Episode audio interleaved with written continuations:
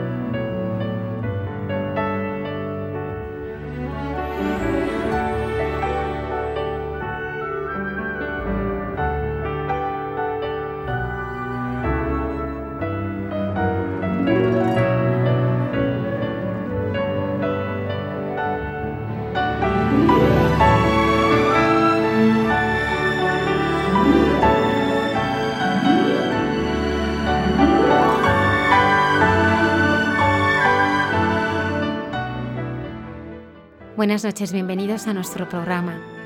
Frustrado su sueño olímpico y roto por un trágico suceso familiar, fueron las palabras de un médico las que abrieron brecha en su corazón para que Dios se hiciera presente, transformando la vida del padre Rafael Pérez Huete. Tras una intensa experiencia misionera en que llegaron incluso a amenazarle de muerte, hoy es párroco en Madrid y está con nosotros para compartir sus vivencias y su relación con Dios. La apasionante vida del dominico San Jacinto Castañeda, Martín en Vietnam, protagoniza Santos de Andar por Casa con el padre Alberto Rollo. Un GPS estropeado que hace que se pierda se convierte para el padre Miguel Márquez en ocasión de reflexionar sobre cuáles son nuestros caminos y dónde tenemos nuestros tesoros. Una de las escenas más cautivadoras del Evangelio es aquella en la que Jesús calma la tempestad esta noche profundizaremos en ella con Cayetana Jairi Johnson, arqueóloga y experta biblista. No hay en todo el mundo un triunfo verdadero que pueda separarse de la dignidad en el vivir. La hermana Carmen y José Manuel dialogan en Entre tú y yo sobre cómo el corazón es el ámbito donde podemos realmente encontrarnos. Saludamos al padre Isaac Parra que nos acompaña esta noche, Antonio Escribano en el control Lola Redondo, en las redes sociales. Muchas gracias por acompañarnos. Comenzamos.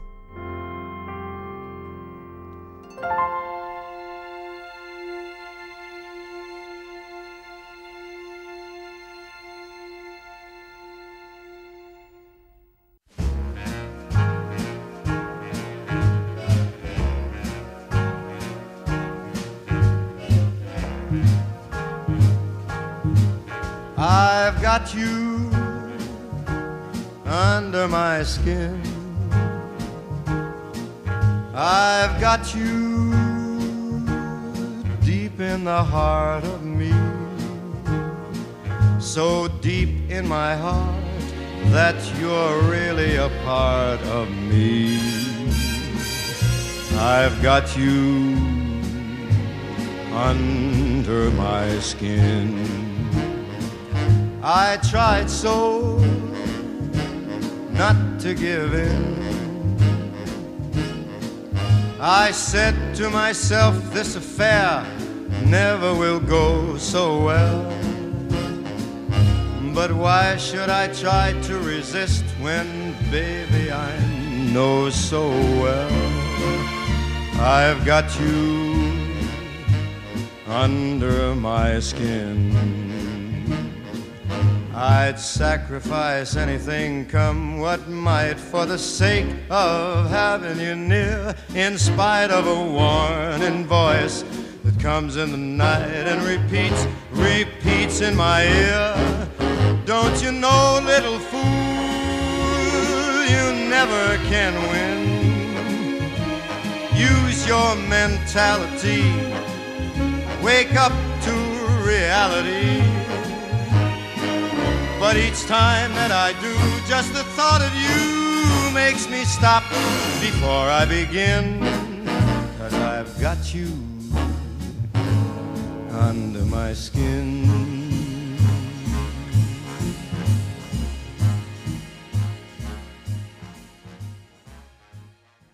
Comenzamos el programa presentando eh, al padre Rafael Huete. Bienvenido. Bien hallados. Buenas noches. Buenas noches. Él es párroco en la parroquia de los Santos Inocentes de Madrid, en un barrio de Legazpi. Y, bueno, pues eh, me gustaría eh, comenzar esta entrevista, ¿no? Que nos contaras un poquito cómo, cómo ha sido tu vida en tu infancia, cómo ha sido eh, si has estado, si pertenecías a una familia cristiana, practicante. Yo recuerdo una infancia feliz, eh, una familia bien integrada, eh, donde se vive en armonía. bueno, Dios, sin lugar a dudas, está en el centro de la vida familiar. La Eucaristía de cada domingo es una referencia importante, pero tal vez no era una fe del todo interiorizada, del todo trasladada a la vida. Era como la semana era una cosa, la misa del domingo era otra. Y conforme vas creciendo y te acercas a la adolescencia, surge ese interrogante, ¿y por qué tenemos que ir a misa? Y vaya rollo, y, esto me cansa y esto me aburre y no lo entiendo. La propia catequesis para mí fue eh, no demasiado satisfactoria, la verdad. Eh, no, no encontré en ella nada que me atrajese especialmente y por eso, acabada la primera comunión, poco tiempo después eh, decidí desistir. Así que realmente mm, no puedo decir que haya sido una vida de fervor propiamente mi infancia. Sí, toques de la gracia, sí. Mi primera comunión, momentos especiales que recuerdo con cariño, ese rezo del rosario juntos como familia, en una ocasión fue para mí una bendición de Dios, me hizo sentir más que nunca ese vínculo espiritual entre todos los miembros de la familia, como un escudo de protección que nos rodeaba, que nos reunía y que nos unía en el amor de Dios. Eh, es de los pocos recuerdos que tengo fuera de lo que es la Eucaristía dominical. Cuando tuviste, cuando tenías seis años, hubo un hecho que, es sorprendente, ¿no? Eh, fuiste amenazado. Bueno, eh, realmente sí. sabéis que era una época difícil, era la época en que ETA estaba en todo su apogeo. La situación la describe mi madre. Yo en ese momento era demasiado pequeño como para hacerme plenamente cargo de lo que sucedía tengo vagos recuerdos. Mi madre estaba visiblemente nerviosa y fue ella la que tomó una decisión heroica. Eh, alguien estaba en la calle esperándonos con las manos metidas en los bolsillos de la gabardina y parece que no tenía mucho reparo en que le viésemos. Está claro que estaba al acecho. Eh, mi madre en ese momento entendió que venían a por mi padre y ya tomó la decisión heroica de ponerse en el flanco de mayor peligro. Se quedó cubriendo las espaldas de mi padre, asumiendo lo que pudiera pasar, y a mí me pidió que me quedara cerca de mi padre delante de él. Y así hicimos el recorrido, unos 200 metros desde la mercería hasta la casa. Fueron eh, pues dos minutos, pero que realmente parece que en dos minutos pasa la vida entera. Y cuando llegamos al portal de la casa vimos un coche que estaba esperando. Eh, la persona que nos seguía por detrás se acercó al coche, dialogó con el conductor del coche, al final decidió meterse y se fueron. Hubo un momento que también en tu vida que, viviste una terrible tragedia, que eso a ti, pues personalmente no te dejó indiferente, ¿no?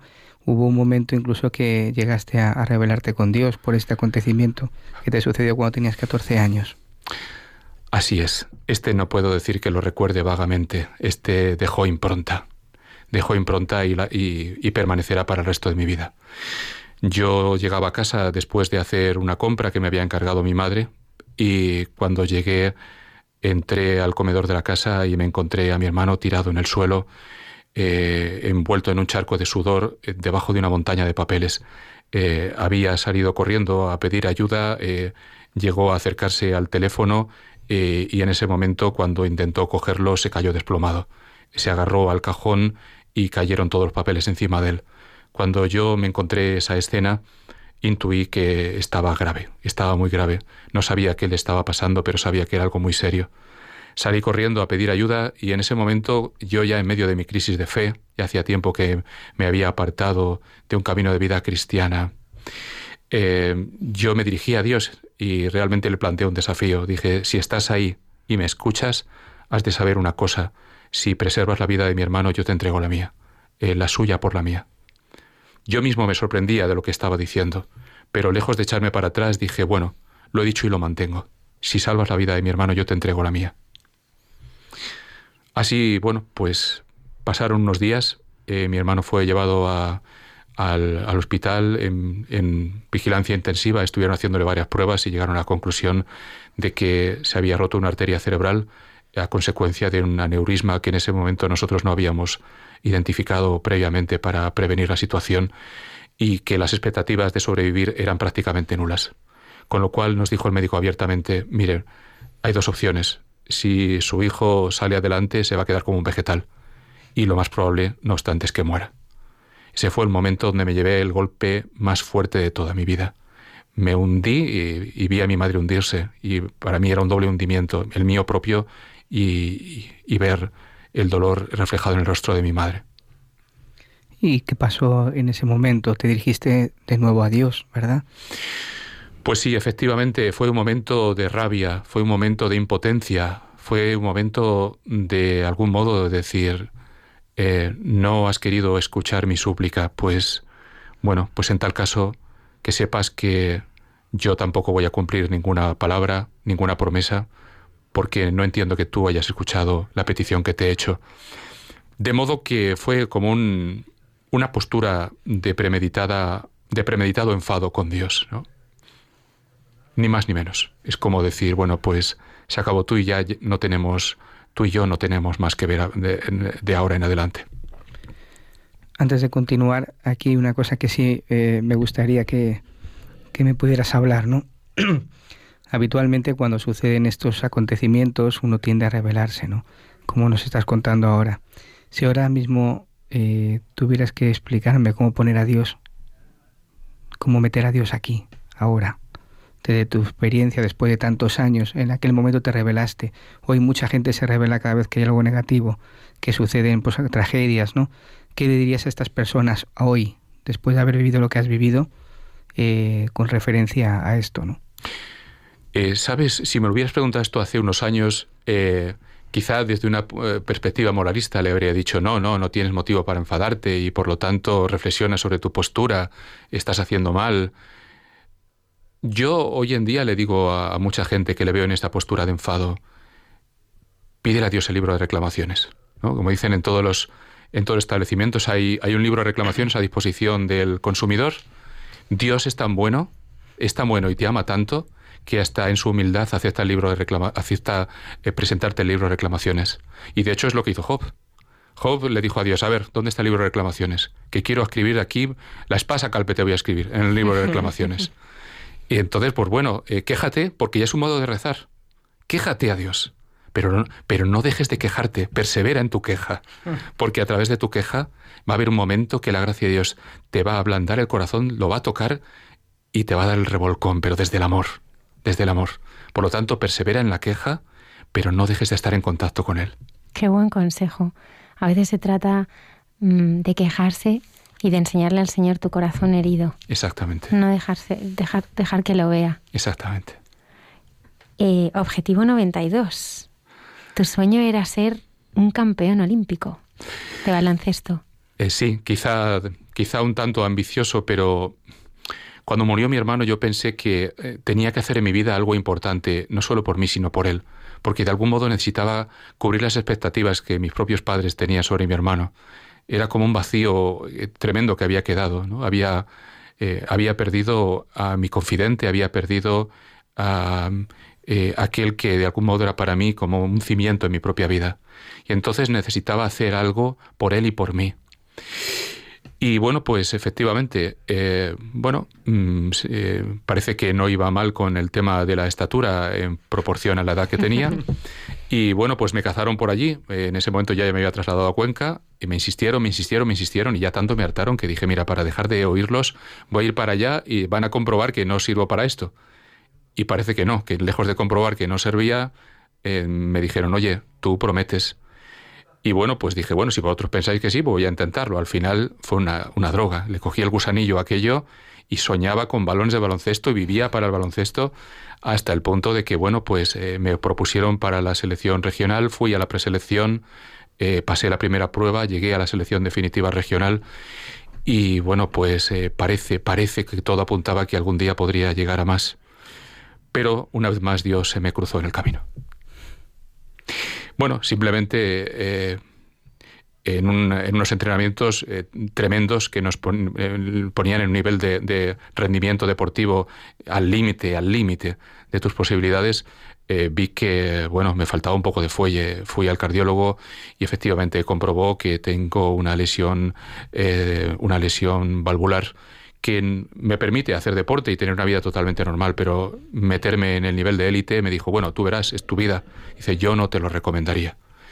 Eh, luego me enteré que hay deportistas que con prácticamente la misma lesión que yo tengo llegaron hasta el final, pero yo asumía que en ese momento alguien me estaba parando los pies, más allá que el del propio cardiólogo, y me estaba diciendo, no, por aquí no es.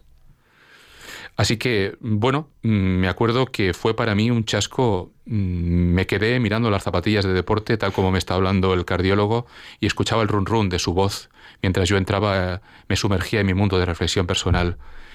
Eh, y decía, no puede ser, no puede ser. Se me corta un camino, se me corta otro. ¿Qué, ¿Qué significa esto? Aquí hay un misterio escondido.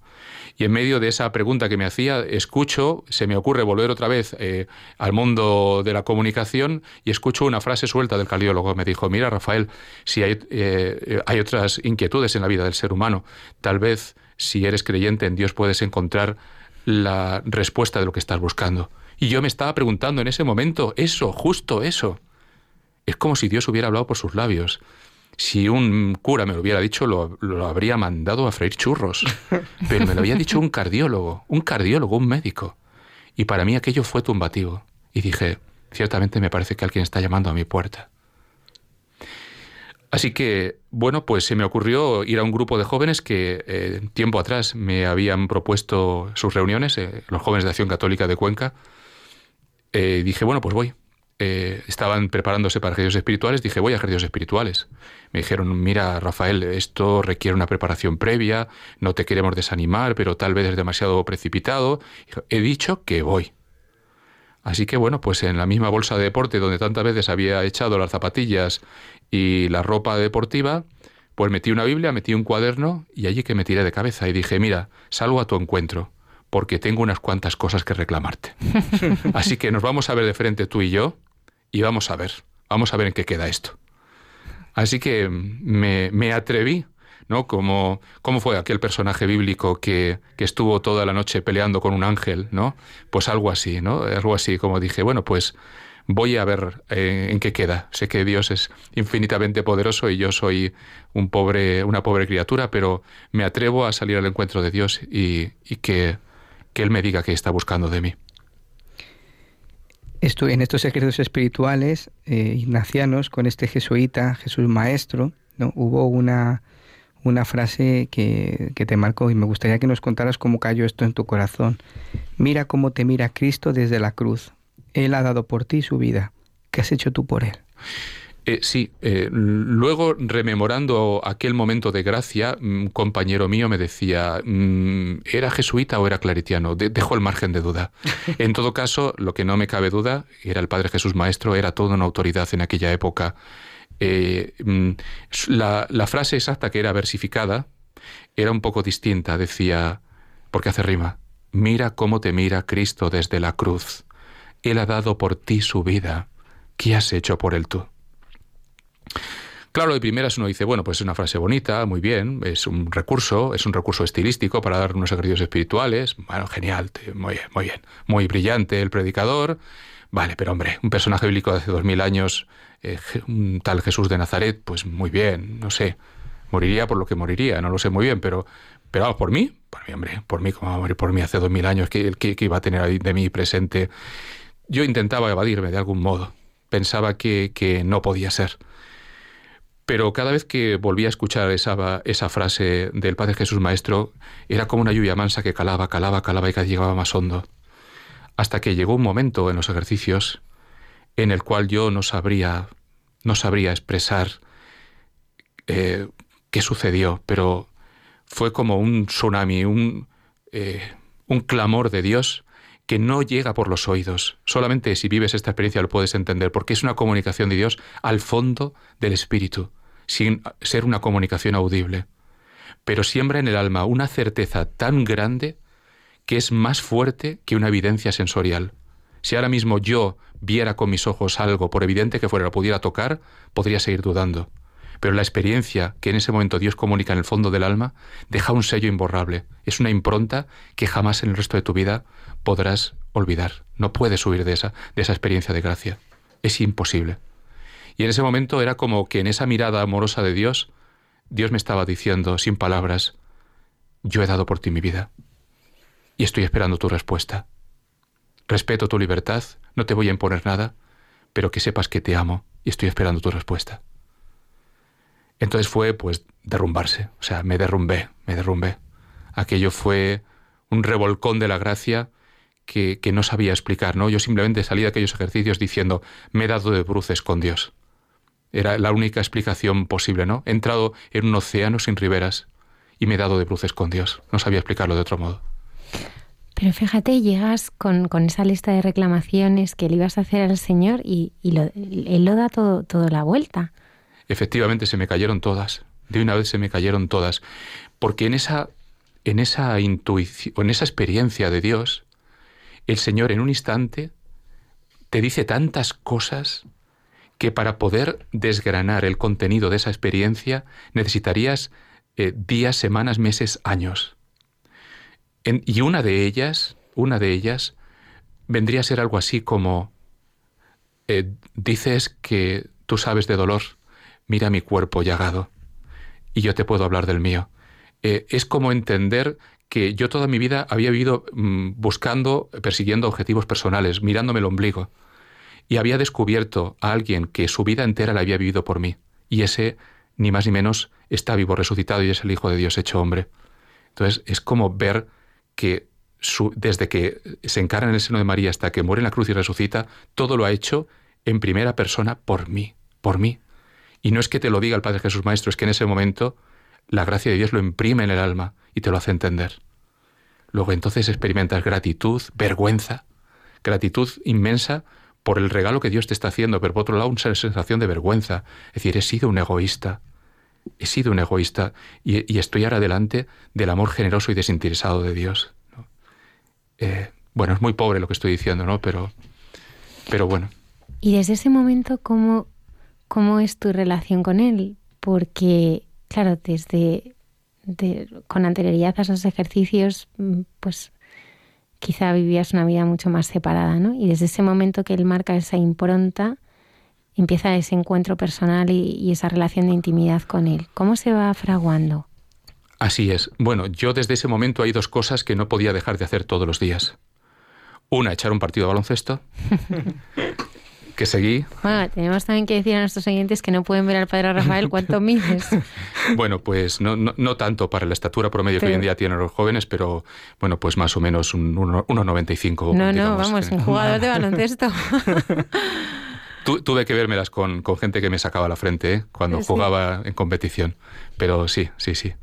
Eh, bueno, una esa, echar un partido de baloncesto. Y la otra, necesitaba vitalmente alimentarme de la Eucaristía todos los días.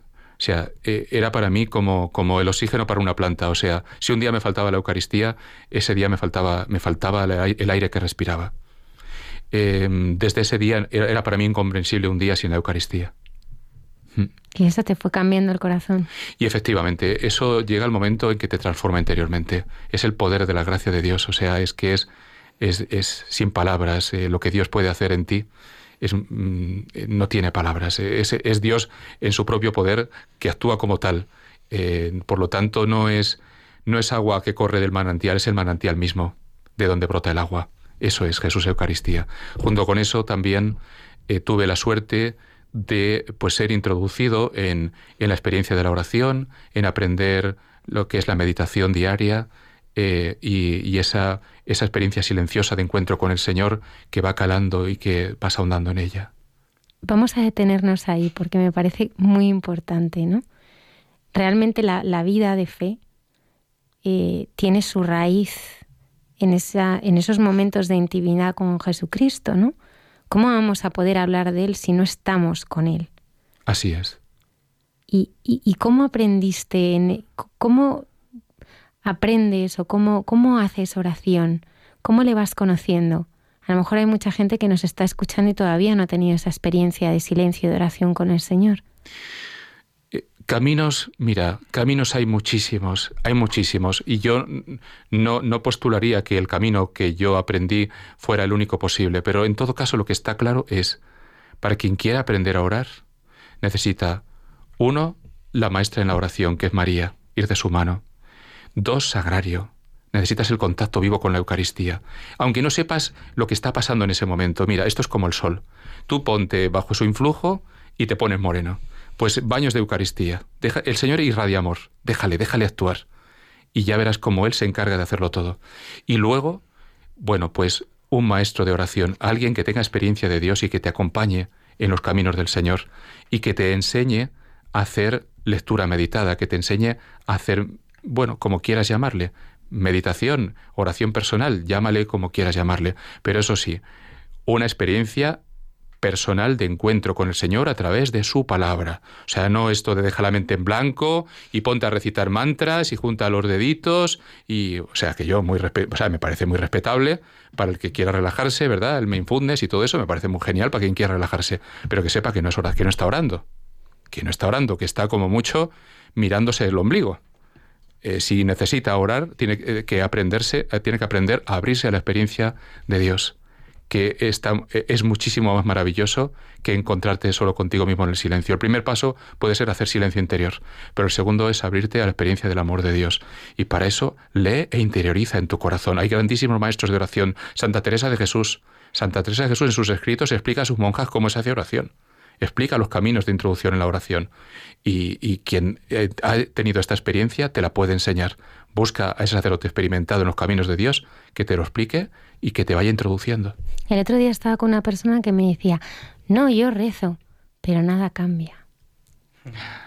Claro, eh, ahí está la cuestión. Es decir, eh, muchos cristianos tienen ese Dios de bolsillo, es un utilitario que lo tienen ahí bien metido en el bolsillo, lo sacan en los momentos precisos, lo desempañan, recurren a él como si fuera un talismán y una vez que me lo cumple o no me lo cumple, si me lo cumple es eficaz, me lo vuelvo a guardar en el bolsillo y si no me lo cumple me peleo con él.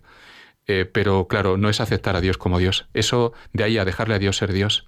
O sea, lo primero, eh, hay una diferencia entre rezar y orar. Eh, orar es estar disponible para Dios. Rezar es articular palabras muchas veces sin entender lo que estás diciendo para que Él te cumpla los planes que tú tienes. Entonces, claro, ahí está la cuestión.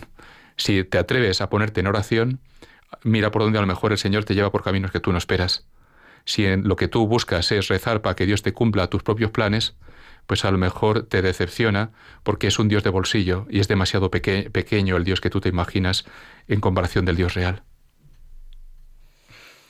Desde ahí a, a decirle un sí con mayúsculas, ¿cómo es ese camino que vas, que vas recorriendo? Pues ahí digamos que ya me dio un buen revolcón. Eh, ahí ya mm, fue un momento muy fuerte, muy fuerte. Yo de entrar como agnóstico, si a mí al entrar en los ejercicios me dijeran cómo te defines, yo creo que habría dicho que agnóstico. Em, yo salí después de cuatro días pensando seriamente en la posibilidad de dedicarle mi vida a Dios. Eh, claro está, por medio estuvo ese océano, que es inexplicable. Em, pero mm, el momento definitivo fue el momento definitivo fue unos meses después en un campamento de verano, el campamento de los jóvenes de Acción Católica de Cuenca. Em, yo realmente eh, allí experimenté eh, la fraternidad, experimenté mm, eh, la cercanía con jóvenes que tenían una vida piadosa, una vida de, proximidad con Dios y aquello me, me, contagiaba. Yo los observaba y digo, uy, estos a lo mejor son unos fingidos, seguramente serán unos hipócritas. Tengo que pillarlos en sus momentos de soledad. Y cuando yo veía que en soledad también sonreían y estaban alegres, digo, oye, pues me parece que va a ser verdad. Va a ser verdad que son felices. Pues si son felices, yo pensé, si son felices, lo que ellos han encontrado es lo que necesito definitivamente encontrar yo. A ver, yo no dudaba de la experiencia que había tenido en aquellos ejercicios espirituales, pero luego necesitaba aterrizarla en un modo concreto de seguimiento de Cristo. Y yo era muy escéptico con eh, los moldes de cristiandad que yo veía a mi alrededor hasta, hasta aquel momento. Y yo necesitaba encontrar una espiritualidad fresca, de gente de verdad que estuviera enamorada de Dios y que transmitiera a Dios, y que no fuera por pura ficción, sino que vieras que realmente emanaba de lo interior de sus corazones. Y eso es lo que yo vi en aquel campamento, aquello me atrajo profundamente, quizá bajé eh, el escudo la defensa, y fue definitivamente una misa al aire libre en un atardecer. El sol se estaba poniendo ya entre las montañas. Recuerdo que el sacerdote que dirigía la celebración dijo en ese momento, daos fraternalmente la paz. Yo, como os podéis imaginar, no estaba cerca de ninguno de ellos, o los observaba a todos a una prudente distancia, eh, no sea que alguien se acercara a darme la paz. Eh, y en ese momento dije, bueno, ya que no tengo nadie a mano, entré dentro de mí y me atreví a tener ese gesto de paz con el Señor. Y le dije, bueno, Señor, la paz sea contigo. Fue el segundo momento en el cual viví esa inundación que ya había vivido en los ejercicios espirituales. Es como si el Señor me respondiera una vez más con un océano de paz que me hubiera dado como respuesta. Y en ese océano de paz experimenté la llamada. Sentí que el Señor me llamaba a entregar el corazón sin dividir, ese amor indiviso. De modo que acabó la misa y estaba con un nudo en la garganta, con unas ganas de llorar. Total que mm, acabó la misa, me metí en la tienda de campaña, cerré la cremallera y ahí me desahogué. Y empecé a escuchar los pasos de alguien que se acercaba. Era un seminarista que estaba conmigo, Alberto Paños. Y entonces pasó y dije, eh, oye Alberto, ¿tú cómo supiste que Dios te llamaba? Y no por nada, ¿eh? simplemente por curiosidad. Pues. Y me dijo, bueno, me dio algunas señales y dije, Digo, mira, yo pienso una cosa, si Dios ha dado la vida por mí, ¿por qué no darla yo por Él? Y me dijo, yo creo que Dios te llama. Bueno, pues así fue. Te ordenaste en el año 1993, al año después de los Juegos Olímpicos. Así es. Tenías 26 años y primero estuviste los cinco primeros años como párroco en, en Cañizares.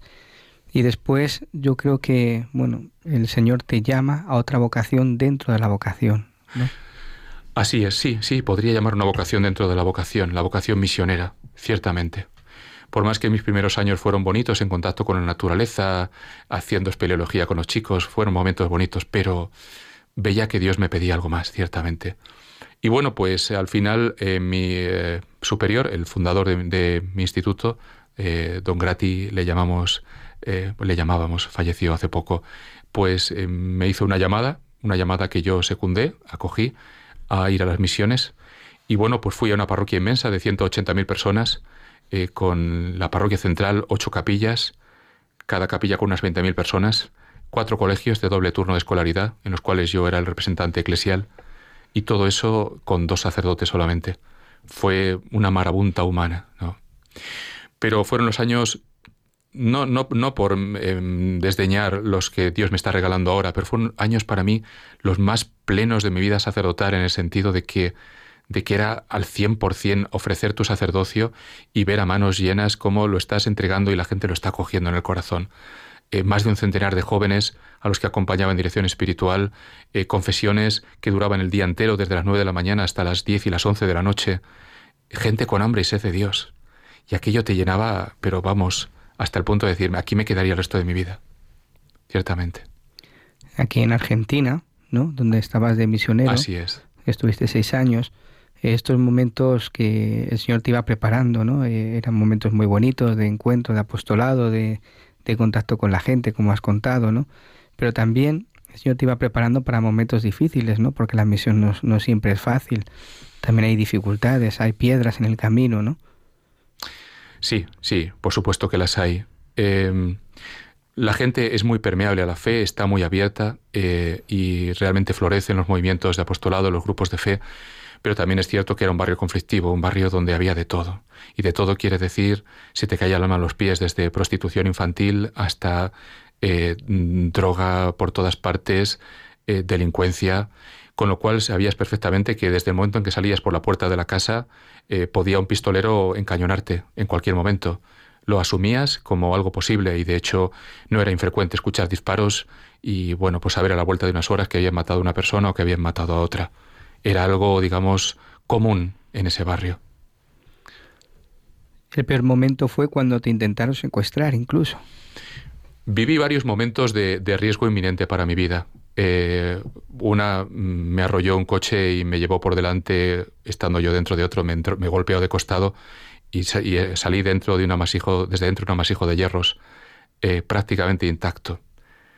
Ahí vi claramente también que Dios había hecho un milagro conmigo, porque de esos accidentes de cada diez, si te, se salva uno y se salva, va directamente a cuidados intensivos. Eh, salí intacto. Eh, esa fue una. Y la otra, efectivamente, la otra fue el asalto que me hicieron. Yo iba a llevar eh, la unción de los enfermos a, una persona, no cumplí el protocolo de seguridad que era meter el coche dentro del garaje de la casa y cerrar las rejas. Lo dejé fuera y dejarlo fuera es un señuelo. Estás diciendo que vas a salir y vas a salir pronto. entonces, pues bueno, es cuando salí con los óleos, pues Inmediatamente salieron corriendo, me abordaron, rodearon el coche y me encañonaron con un arma, una 9 milímetros. Llega el momento que aprendes, tal como te están apuntando, dices, esa es una 35. no, esa es una 9 milímetros. Bueno, da más o menos igual, pero impone la 9 milímetros, sí. Y bueno, pues sabía perfectamente que si me daban con eso me mataban. Hmm. Así que bueno, pues, eh, ¿qué me quedaba hacer? Levantar las manos para mostrarles que no te guardaba yo ningún arma eh, porque si no al momento te tirotean, eh, salir del coche y estás a merced de ellos, de lo que quieran hacer. Me registraron los bolsillos, yo llevaba la Eucaristía en el pecho y en ese momento estaba haciendo mis cálculos. Estaba diciendo, si tira de la Eucaristía le tengo que dar un golpe, salir corriendo, a ver en qué dirección corro y a ver si me libro de las balas cuando me empiecen a disparar. Gracias a Dios no, no llegó a esa situación. La providencia de Dios hizo que le pusiera una venda en los ojos y no se dieran cuenta de que llevaba la Eucaristía en el pecho y entonces me pude librar por esa. Em, una vez que me vaciaron los bolsillos, me dijeron métete en el coche, dije no, yo en el coche no me meto. Tenéis ya todo lo que podéis querer, lo que podéis robar, os habéis llevado todo lo que tengo en los bolsillos, os lleváis mi coche, marcharos. Y lo aceptaron. Se llevaron el coche y yo tenía un sistema antirrobo, yo tenía un emisor en el calcetín, era un Falcon de 2.000 kilos y 200 metros después el Falcon se paraba.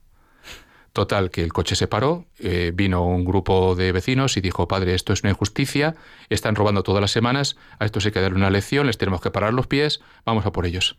Y yo, a mis veintitantos años o treinta y pocos, pues dije, pues sí, vamos a por ellos. Total, pues nada, allá que fuimos. No sé, ocho o nueve personas estábamos, fuimos detrás de ellos, los encontramos, los rodeamos, se asustaron, fueron, salieron corriendo montamos las piezas del coche que habían desmontado y nos llevamos el coche. Para ellos, robarles lo que te han robado eh, significa una humillación tremenda, porque consideran desde el momento que te han robado que ya es propiedad de ellos. De modo que, bueno, pues mm, consideraban que eso solamente se podía saldar de un solo modo, que os podéis imaginar cuál. Le pusieron precio a mi cabeza y, y bueno, pues amenazaban con que venían a por mí. Pues os puedo decir que fueron los días más bonitos de mi vida porque mm, era volver a nacer cada mañana. Cada mañana era salir por la puerta de la casa eh, sabiendo que no que era incierto si ibas a volver vivo o no. Pero por lo tanto se trataba de renovar tu vocación cada día que salías por la puerta de la casa y decir, Señor, por ti he venido aquí a las misiones y si hace falta por ti muero. Eh, estoy dispuesto a todo, Señor, mi vida ya no es mía, es tuya. Cada mañana cuando salía por la puerta de la casa, esa era mi reflexión.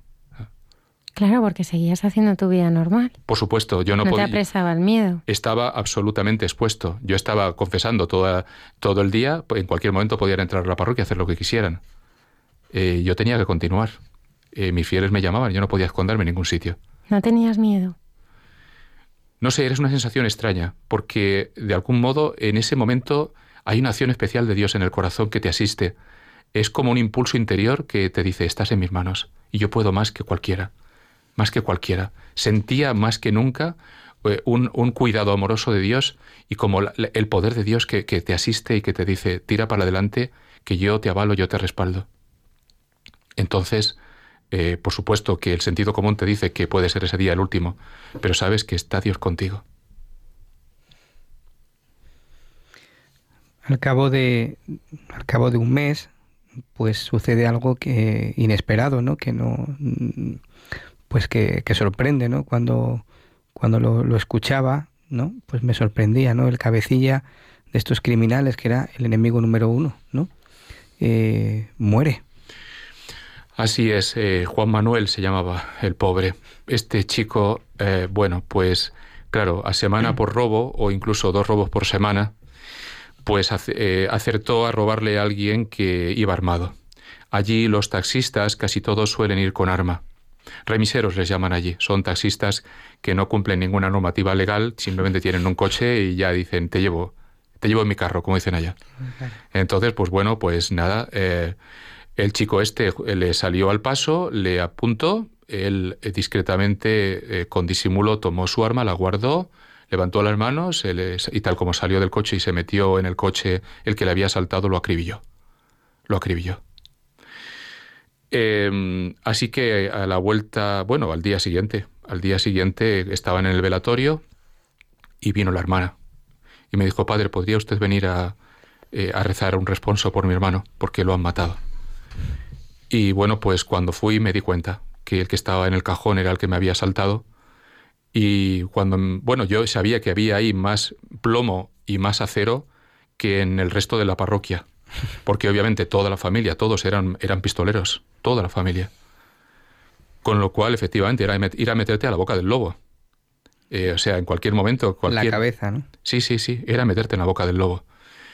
Pero mira por dónde el efecto que se consiguió fue el contrario, porque el hecho de ir allí a rezar con ellos fue como un sello de Dios que dijo, mucho cuidado, no se te ocurra meterte con este hombre porque Dios está detrás de él y Dios lo respalda entendieron muy bien la lección y desde ese momento eh, jamás volvieron a asaltarnos, nunca más. Increíble. ¿Cuánto tiempo estuviste allí?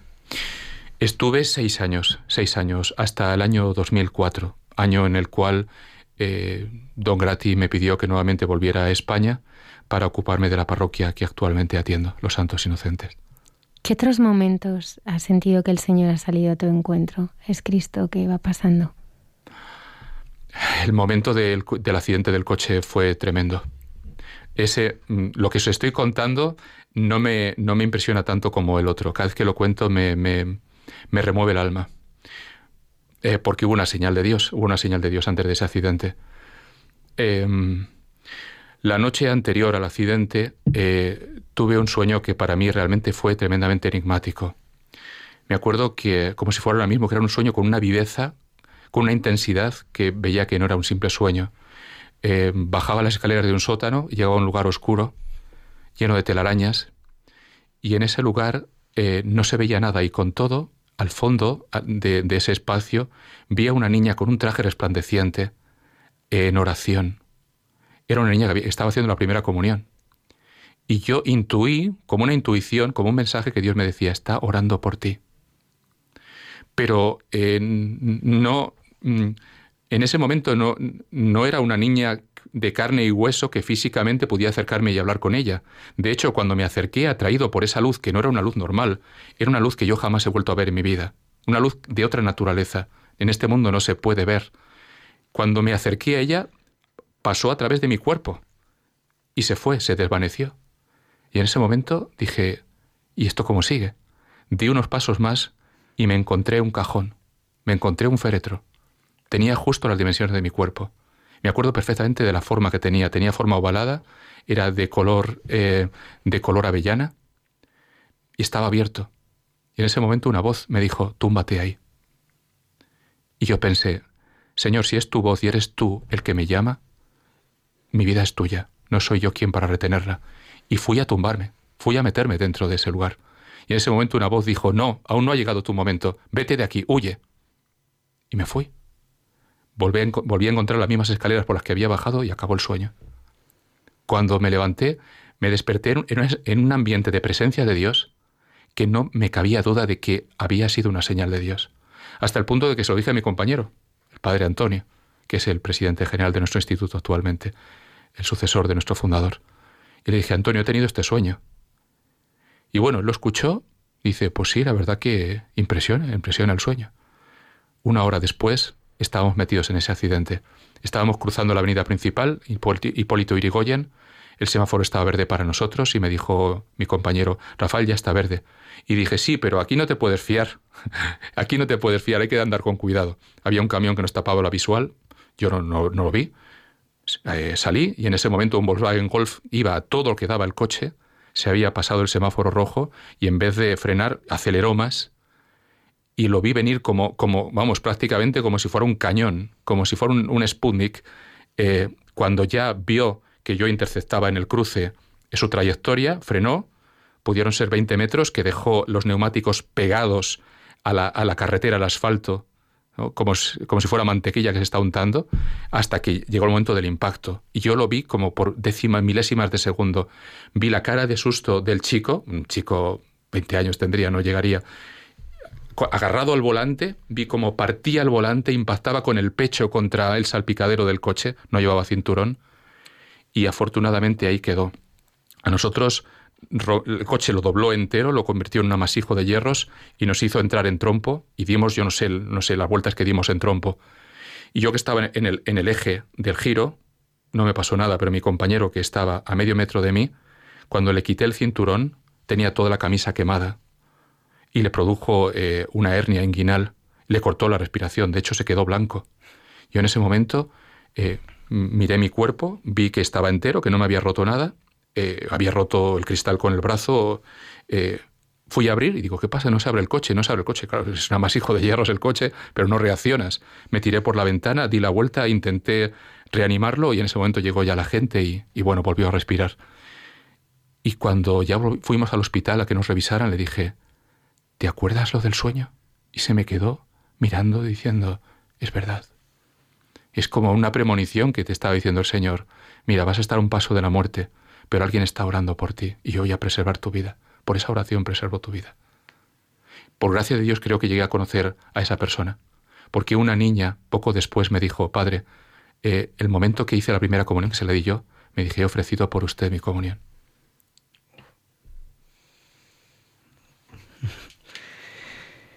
regresas a Madrid desde Argentina y, empiezas a, acompañar también aquí a gente, ¿no? A jóvenes y, ya te metes en la vida parroquial, pues como te, ordenó el superior, ¿no? Don Grati. Eh, sí, bueno, básicamente nosotros nos ponemos a disposición de nuestro obispo porque es el obispo el que, el que realmente te asigna un cargo eh, como, como sacerdote, el que te confía una, una misión. En el ámbito ministerial, esto le corresponde a tu obispo. Y bueno, pues él quiso confiarle a Servio Trinitatis eh, la parroquia y bueno, a su vez el, presidente general de mi, de mi, instituto quiso confiar en mí para esa misión. Y bueno, pues fueron años duros, difíciles, difíciles. Difíciles porque yo iba con los esquemas de Argentina y cuando llegué me di contra la pared. Yo empecé a hablar de dirección espiritual y di, ¿qué? ¿Qué es eso de dirección espiritual? Pero que, que usted, que usted, que quiere usted controlar mi vida que quiere usted decirme por dónde tengo que ir yo. Pero, ¿qué es esto? Eh, nada, nada, nada. Me di cuenta que se, todos esos esquemas se me caían en pedazos, que había vuelto a un país eh, culturalmente em, eh, lejano, muy lejano ya a la vida cristiana, y que esos caminos realmente que había vivido durante tantos años en Buenos Aires no servían. Pero esto fueron, no sé, como 10, 11 años de darme cabezazos contra la pared, de intentar una y otra vez los moldes de evangelización que había buscado eh, y, había, y había realizado con éxito en Argentina y ver que, que, no, que no era posible, para mí era, la verdad, muy frustrante. Fueron años muy, muy difíciles y de, y de crisis, bien podría decir, de crisis personal, de crisis pastoral, años muy complicados. ¿Quién te sostenía? Sin lugar a dudas me sostenía el Señor, pero sabes una cosa, eso lo puedo decir ahora retrospectivamente. En ese momento mi impresión era que estaba solo, absolutamente abandonado. Absolutamente abandonado. Esa era mi sensación. Hasta el punto que puedo decir, espero no escandalizar a ningún feligres que me esté escuchando, atravesé una crisis depresiva. A día de hoy puedo decir con todas las letras que estuve en una depresión bastante profunda. Y bueno, pues eh, el Señor se encarga de, salvarte y de rescatarte del pozo. Eh, por un lado, efectivamente, la fraternidad, la compañía de mis hermanos para mí ha sido importantísima. Mi ángel de la guarda, no me cansaré de decirlo ahora mismo, es el Padre Carlos actualmente, y antes lo han sido otros compañeros sacerdotes de mi instituto que han estado a. Si no hubiera sido por ellos, no, no habría salido adelante. Eh, y por otro lado, pues ciertamente mm, Dios que se ocupa de darte el coscorrón para hacerte mirar para otro lado. Em, eh, en un mensaje de WhatsApp que me ha llegado hoy, eh, leía una, una, imagen que decía, cuando algo no funciona es porque Dios te está hablando y te, te está diciendo que la solución es otra. Es como decir, no seas cabezota, no seas cabezota. Así que, bueno, pues me atreví a ponerme a buscar en caminos insospechados porque necesitaba sí o sí encontrar una respuesta pastoral. Eh, bueno, ahí es donde me abría la nueva evangelización, con cierta sospecha, con cierta, eh, ¿cómo decir?, con, cierta duda, pero dije, bueno, mira, total, entre esto y nada, hasta que me di cuenta que la nueva evangelización era algo más que un simple marketing. Vale que tiene también de marketing, ¿eh? tiene algo de marketing también, pero tiene también un fondo. Como decía Juan Pablo II, hace falta un nuevo ardor, hace falta unos nuevos métodos. El Evangelio de siempre, por supuesto. Eh, una evangelización que tiene que pasar por la fraternidad. Hoy en día la experiencia de Dios no es tan accesible para gente que está tan rota, tan herida. Necesitan encontrar el amor de los hermanos y que ese amor les interrogue. Mirad cómo se aman, como la primera comunidad cristiana. Y que eso para ellos sea una pregunta que les diga de dónde sacáis vosotros ese amor que os profesáis unos a otros. Eh, por otro lado, eh, la hospitalidad radical que dice el Papa Francisco. Y bueno, esa hospitalidad radical, por ejemplo, en un curso alfa significa ofrecer gratuitamente una comida preparada primorosamente hecha con todo el cariño del mundo. Y cuando ellos dicen no me alcanza la vida y estoy todos los días comiendo fritos y me encuentro esta comida tan preciosamente hecha, madre mía, esto es un lujazo. Esto es un lujazo, bueno, pero es un lujazo, es el cariño y el amor y la dedicación que ha puesto una comunidad cristiana para que tú puedas disfrutar de esto. Entonces ves que la gente baja barreras y abre el corazón. Eh, bueno, tiene otros componentes, ¿no? Pero a través de eso, a través de eso, bueno, pues los cursos alfa, Team, poco a poco se fueron abriendo caminos que a día de hoy están produciendo hermosos frutos en la, en la vida de la parroquia, aun cuando todavía tenemos que seguir caminando. Sí. Hay mucha gente eh, que está escuchando el programa y que y que tiene en el corazón pues lo que, lo que acabas de decir, ¿no? Esas heridas. Almudena antes contaba al comienzo, ¿no? También hablaba de esas heridas que solamente el Señor puede sanar. Eh, en el corazón del hombre hay heridas que están abiertas, otras que están infectadas, que son complicadas, y otras que están ya sanadas, están cicatrizadas, ¿no? ¿Cómo el Señor puede sanar esas heridas que nos pueden venir pues de cualquier cosa, ¿no? De la infancia, de e, esa pregunta me la he hecho yo 30.000 veces y me la sigo haciendo. No tengo ninguna fórmula mágica. Lo que sí tengo claro es que mi propia vocación sacerdotal para mí es misterio. Misterio desde su origen, porque eh, mm, cuando yo pregunté a mis padres eh, por qué me habían puesto el nombre de Rafael, mm, eh, ni ellos mismos me lo sabían explicar.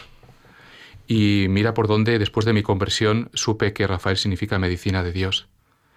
Era una intuición y yo pensé, ah, bueno, claro, medicina de Dios porque Dios me ha llamado a ser sacerdote, ya está, está ya con eso está resuelto el misterio.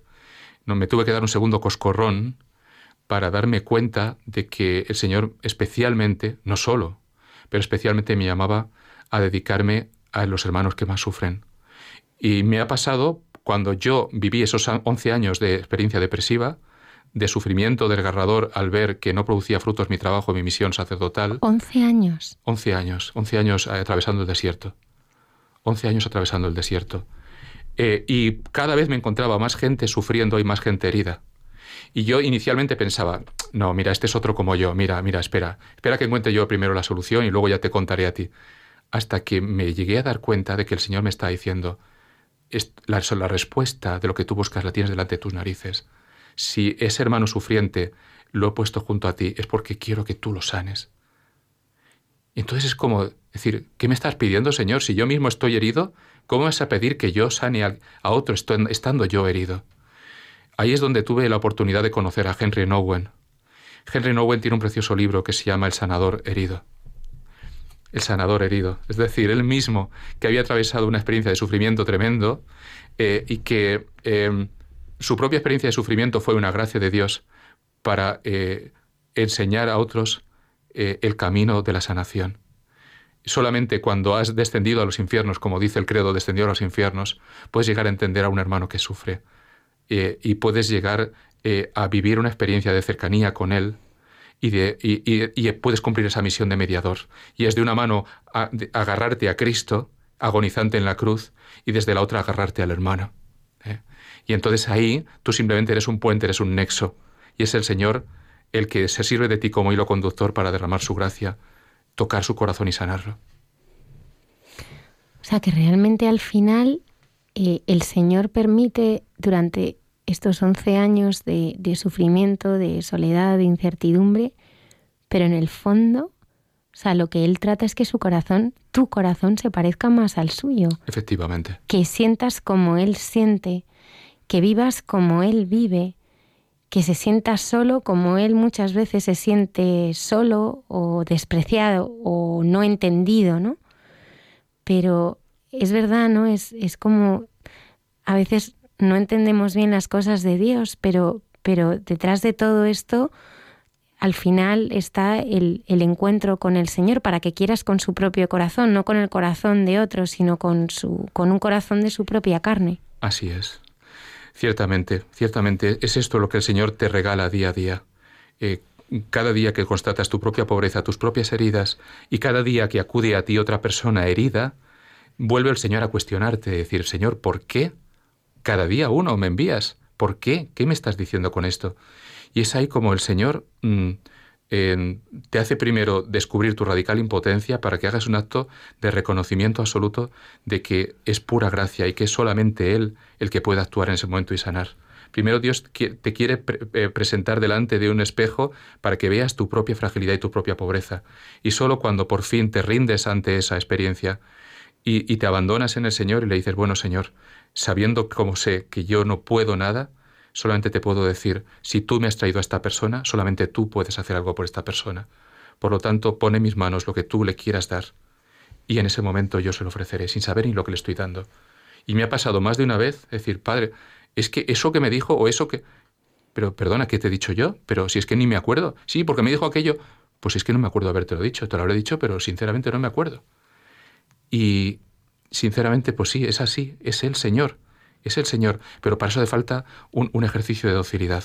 Yo estoy lejos de, ese camino de docilidad todavía. Sé, que todavía necesito eh, más coscorrones. Bueno, en el sentido cariñoso, porque el Señor lo da muy cariñosamente, pero que necesito todavía aterrizar más, ¿no? Pero día a día el Señor me lo va enseñando.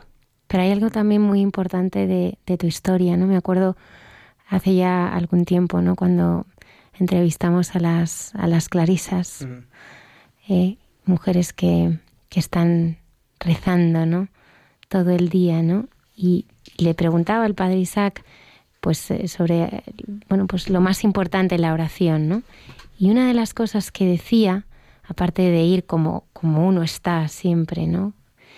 Es permanecer. Y yo veo en la historia, en tu historia, estos 11 años, pues ese abandono y esa confianza para haber permanecido, ¿no? A través del sufrimiento, de, no entender, ¿no? Y es verdad que el Señor para hacer su obra pues necesita que permanezcamos y que resistamos muchas veces, ¿no?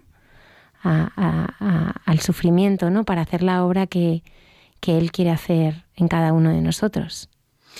Eh, sí, efectivamente. Permanecer, resistir, no sé, en ese momento cuando estás caminando por el desierto te da la sensación de que ya no te queda una gota de agua, que no ves en el horizonte ni lejanamente un oasis, en ese momento mm, te da la sensación de que no, de que, de que vas a morir caminando, pero mm, necesitas seguir poniendo un pie delante de otro no sé, recuerdo una película eh, donde estaban caminando por el desierto, no les quedaba una gota de agua, donde parecía que todos iban a morir y se levantó uno y dijo, mira, es algo tan sencillo como esto, es poner un pie delante de otro. Les dijo, ¿no? bueno, pues algo así, ¿no? Es poner un pie delante de otro, levantarte cada mañana y decir, seguiré caminando, no sé, Señor, dónde me quieres llevar, pero seguiré caminando. Has hablado eh, al comienzo de tres cosas que son importantes, ¿no? María, el sagrario y maestro. ¿Quién es María en tu vida? María, sin lugar a dudas, es, eh, esa mujer llena del Espíritu Santo, enamorada de Dios, que enamora a los corazones que se acercan a ella. Es, la contemplativa de Dios. Eh, y por lo tanto, eh, si quiero llegar a descubrir a Dios, necesito verlo a través de los ojos de María. ¿Qué es, la oración del rosario para ti? El rosario eh, es como sujetarse de la mano de María y dejarse conducir por ella es como ser introducida de la mano de María en la contemplación de Cristo, como dice el Papa Juan Pablo II en Rosarium Virginis Mariae, ¿no? el Rosario de la Virgen María. Es como eh, unos ejercicios espirituales donde puedes contemplar eh, a través de los ojos de María la infancia, la vida pública, la pasión, muerte y resurrección del Señor. Eh, es eso, de su mano. ¿Qué es lo que más te gusta de ella? ¿Qué es lo que más te sorprende? ¿Qué es lo que más te, te arrebata? Su confianza. Su confianza contra, contra toda expectativa, contra toda expectativa. Es como, mira, ahí hay un muro de hormigón, no, no insistas, no, no insistas porque no. Y María llega junto al muro de hormigón y da un paso más y lo atraviesa. Es como donde no hay caminos, donde ya están cerrados todos los caminos, María sigue caminando. Se fía de, de su hijo y sigue. La confianza. Me gustaría preguntarte después de, toda tu vida, ¿no? de todo lo que has vivido, de todo lo que has eh, sentido, pensado, ¿no? Si tú tuvieras que, bueno, yo creo que, uno de los sueños ¿no? que, todos tenemos en el corazón es ver ese rostro del Señor, ¿no? Oye, ¿cómo sería, no? ¿Cómo, eh, cómo, cómo sería ese hombre, ¿no? ¿Cuál es, ¿Cuál es su rostro, no? Y me gustaría que tú lo describieras desde tu experiencia, a lo mejor para personas, para oyentes que nos están escuchando y no, no le conocen, no, no saben cómo es. ¿Cómo es ese rostro de Jesús que tú, que tú le has visto? ¿Cómo es ese rostro que, que te ha mirado, que te miró en esos ejercicios, ¿no? que te sigue mirando, que, que está siempre a tu lado? Pues mira, te voy a contar una cosa que me, me aproximó al, al, tema del rostro de Cristo. Yo cuando era seminarista, me acuerdo en los últimos años, que me encantaba contemplar una imagen, eh, es una imagen de un pintor eh, que toma la sábana santa, pero lo que hace ah. es reproducir los, rasgos físicos de Cristo, pero de un Cristo vivo. Abre sus ojos y tiene una, una belleza, una, una profundidad esa mirada, una frescura. Eh, creo que es Agamián el autor. El pintor es Agamián. Os recomiendo vivamente ¿eh? a, los, que, los radioyentes que me estén escuchando buscar el rostro de Jesús de Agamián. Os va a impactar. Y yo hacía muchas veces oración simplemente mirándole. Ese lo miro y me mira. Lo miro y me mira. Porque en esa mirada el Señor te lo dice todo. Y luego me, me gustaba mucho seleccionar los pasajes bíblicos en los cuales se habla de la mirada de Cristo.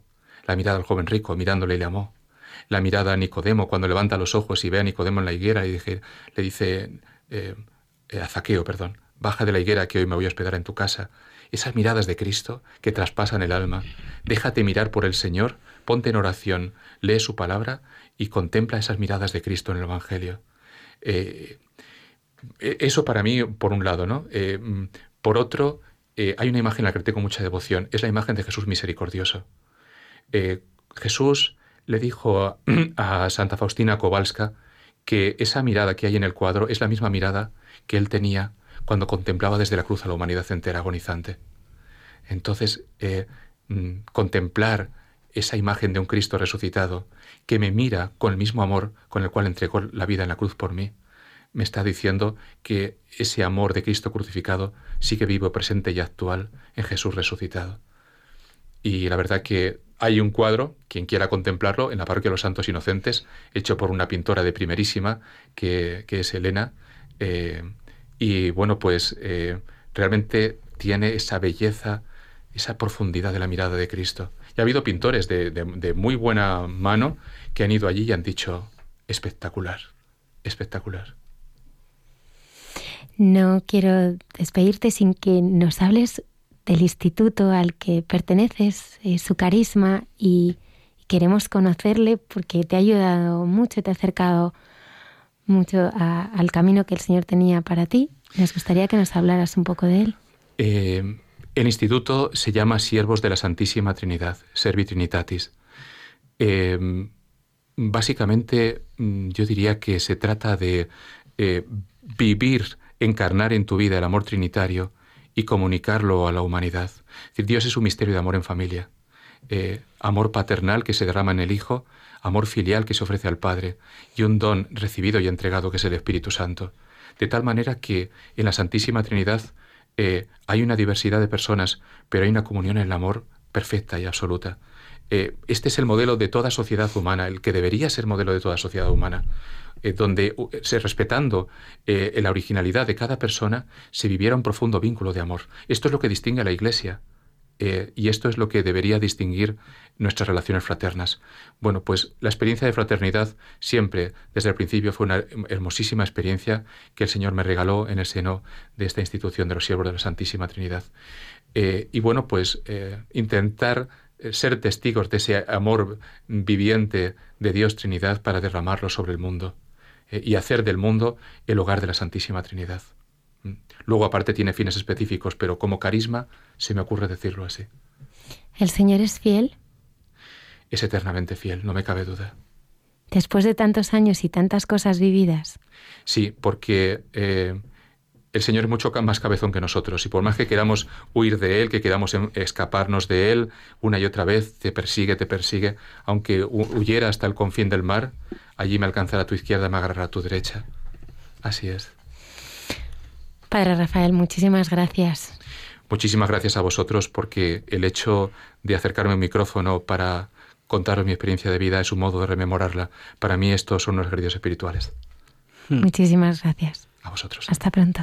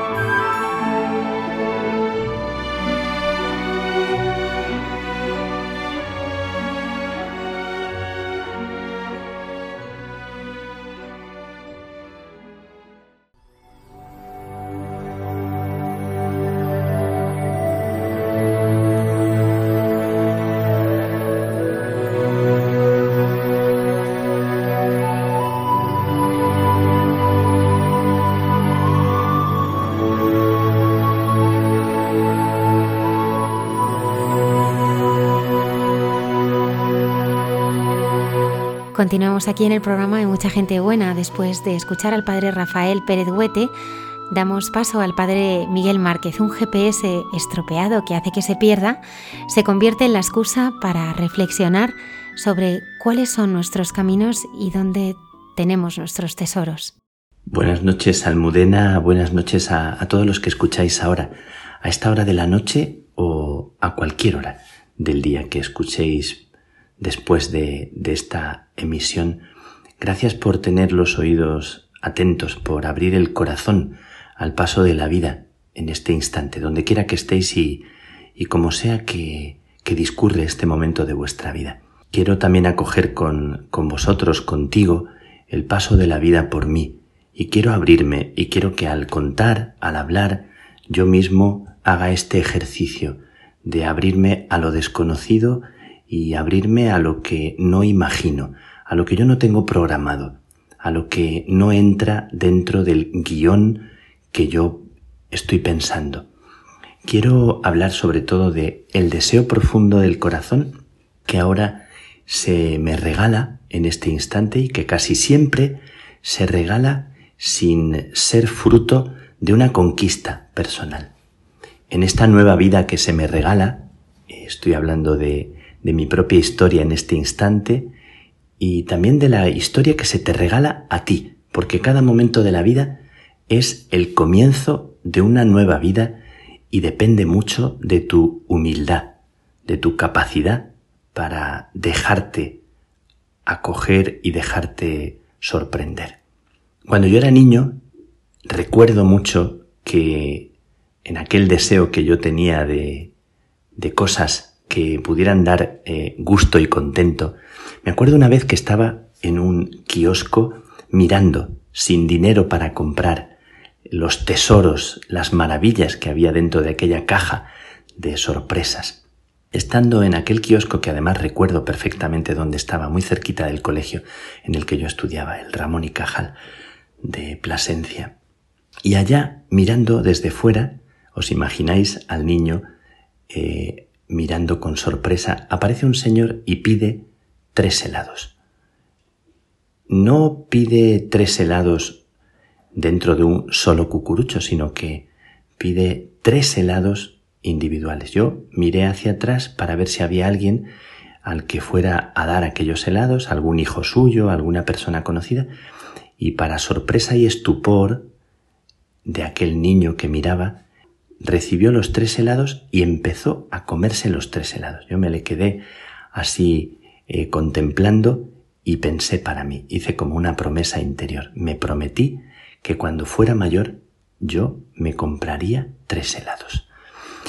Estos deseos de cuando niño y tantas cosas que uno anhela y que proyecta hacia el futuro, como cuando estaba en el patio del colegio mirando a la gente que caminaba por fuera del colegio, pensando, hay gente que no tiene cole, hay gente que, que no tiene que estar encerrada aquí. Yo soñaba siempre con estar libre, con que sonara la campana y poder caminar por la calle y jugar al fútbol, a las canicas, a los bolindres, y pensaba, algún día yo no tendré cole, algún día yo seré de los que caminan por fuera y no tenga que estar aquí. Eh, os he puesto dos ejemplos como podría haber puesto otros. Soñamos y proyectamos hacia el futuro una vida eh, en la que imaginamos y sentimos que entonces seremos libres, seremos felices. Como siempre en la vida parece que estamos atravesados por, por una sensación o una enfermedad de insatisfacción permanente, como que vivimos siempre en la eh, experiencia de sentir que cada momento no es un momento pleno, no es un momento en el que yo sienta la alegría de lo que en ese momento se me regala. Es como si hubiera en nosotros algo que no nos deja permanentemente como acoger, disfrutar, agradecer. También dicen que la publicidad se basa en esta insatisfacción, en esta enfermedad sostenida y alimentada, en la cual no somos capaces de, de agradecer y de disfrutar del momento en el que estamos. Ahora cuando pienso en aquel niño que miraba el kiosco, cuando pienso en aquel niño que estaba dentro del cole, o en el niño que anhelaba o soñaba con otras cosas hacia el futuro, pues pienso quién me diera la alegría de estar por un instante allí, disfrutando de aquel momento, de aquel deseo, y pienso que es ahora cuando tengo que aprender a disfrutar de lo que ahora vivo. Ayer viajaba yo eh, por aquí, por la zona de Cataluña, donde estoy ahora entre la zona de Igualada y de El Vendrell, eh, y estaba sin el GPS funcionando, no me funcionaba. Y de repente me perdí por una carretera pequeñita. Eh, tardé una hora más en llegar al sitio que iba me perdí por una carretera muy, muy, muy pequeña, cruzaba con, con motoristas, por un paisaje precioso, de montañas, de bosques, por lugares donde había casitas con espadañas, alguna ermita perdida, en rincones como muy bucólicos, y ralenticé la marcha del coche y en algún momento me paré y pensé para mí, si no me hubiera perdido, si yo fuera directo por la autovía por la que iba, si mi GPS funcionara perfectamente, yo no estaría disfrutando ahora. Y después de de intentar calmar el disgusto de la pérdida y el retraso con el que iba a llegar, empecé a saborear y a disfrutar de aquel paisaje, de aquellos bosques. Me vino a la mente la frase de San Juan de la Cruz del cántico espiritual, o oh bosques y espesuras plantadas por la mano del amado.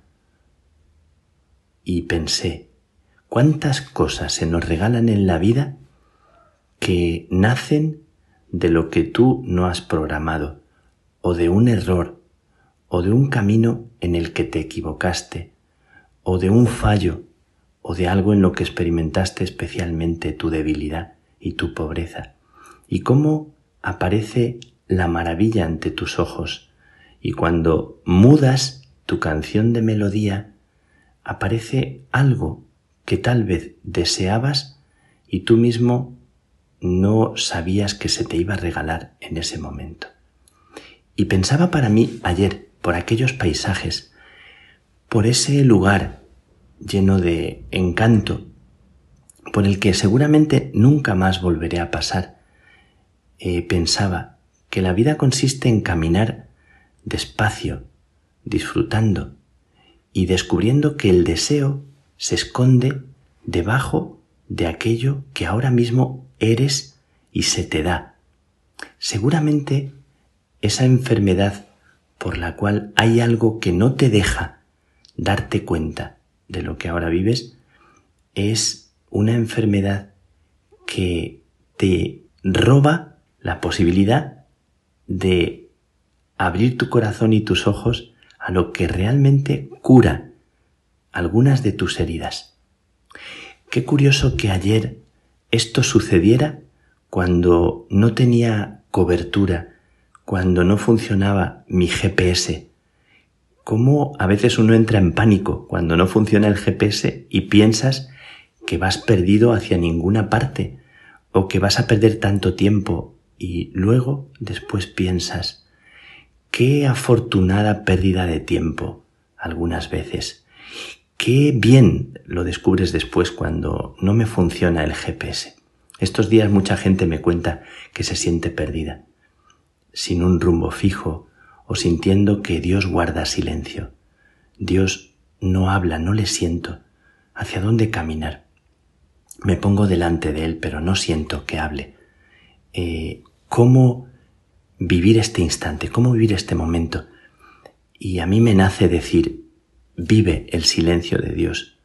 Déjale, déjale que sea silencio contigo. Déjale y no fuerces que el Señor hable en el momento en que tú esperas, ¿no? Ponle tu corazón, que anhelaría una palabra, pero déjale que sea silencio. No tiene muchos amigos que le dejen guardar silencio. No tiene muchos amigos Dios que no le chantajeen, que no le dejen acurrucarse en su corazón, eh, que no le dejen refugiarse y descansar en su no esperar de Él lo que yo deseo o anhelo. No tiene muchos amigos que le digan, Señor, aquí tienes mi pecho y mi corazón para descansar. ¿Cómo tantas veces eh, el sueño se esconde debajo del suelo que pisas? Recuerdo un cuento en el que un buscador viaja a un país lejano, a una ciudad exótica de esas de cuento, y viaja pensando que allí va a descubrir aquello que por fin le va a hacer feliz. Y viaja porque ha soñado que en aquel sitio se encuentra la solución de todos sus problemas, como siempre nos pasa. Siempre está lejos, está más allá, está en el futuro. Y estando en aquel lugar, oye una conversación entre dos personas y una de ellas le dice al otro, he soñado que hay una persona en un pueblo, en un lugar que se llama tal, y dice su pueblo y su nombre, que debajo del suelo de su cocina esconde un gran tesoro, pero él no lo sabe. Entonces el paisano escucha aquello y se queda totalmente sorprendido. Regresa a su casa, rompe el suelo de su cocina y allí encuentra un gran tesoro se da cuenta de que estaba buscando lejos algo que no había descubierto dentro de su propia casa. Siempre, siempre la sabiduría nos lleva a esta experiencia de lo que ya está dentro de nosotros. Y esto es lo que a mí me hace brincar el corazón y por dentro me, me hace sentir como una alegría especial. Ahora mismo, en este momento de mi vida, la sensación de que el tesoro nunca ha estado lejos, que el niño que fui, que soñaba con poder comprarse helados si tuviera dinero en el bolsillo, tantas veces que soñaba con que me encontraba dinero para comprar lo que, lo que quería, y cómo ya tenía allí, en aquella ilusión, lo más hermoso, más que cualquier deseo cumplido. ¿Cómo aprender a caminar así, saboreando y disfrutando del paso que estás dando ahora mismo? Decía un autor espiritual, un monje benedictino, que tendríamos que aprender a caminar como Beppo Barrendero, el personaje del libro de Momo. Un paso cada vez, una inspiración, una barrida como el barrendero hacía para no desesperarse mirando el final de la calle. No sé cómo estás tú caminando ahora en este momento por tu vida. No sé qué es lo que te tiene en ese ansia insatisfecha que no descubres que el paso que estás dando y que ahora, estando vivo y disfrutando de la vida, en este momento eres rico de algunas cosas, aunque estés insatisfecha o insatisfecho por otras que quisieras conseguir. Estos días, como ya he comentado, que mi madre se nos fue hace poquito y pienso y pensaba muchas veces, un día no tendré a lo más querido que fue ella y entonces quiero no arrepentirme de no haber agradecido y disfrutado de ella. Y así me pasaba cada vez que la veía o estaba con ella o la escuchaba al teléfono. Pero ahora pienso en este momento cómo Dios, aquel regalo que me hizo, sigue siendo un regalo vivo y presente. Porque lo mejor de lo que se nos ha regalado es la capacidad de vivir el ahora sin añoranza y tristeza un texto que leí hace mucho tiempo y que siempre me gustó mucho, de un centro de rehabilitación. Me encantaba lo que decía, por si acaso te sirve. Y decía, yo había pedido a Dios fuerza para alcanzar el éxito, pero Él me hizo débil para que aprenda humildemente a obedecer. Yo había pedido salud para hacer grandes cosas, pero Él me dio enfermedad para hacer cosas mucho mejores. Yo había pedido riqueza para poder ser feliz, pero me ha dado pobreza para que sea prudente y aprenda a disfrutar de cada cosa.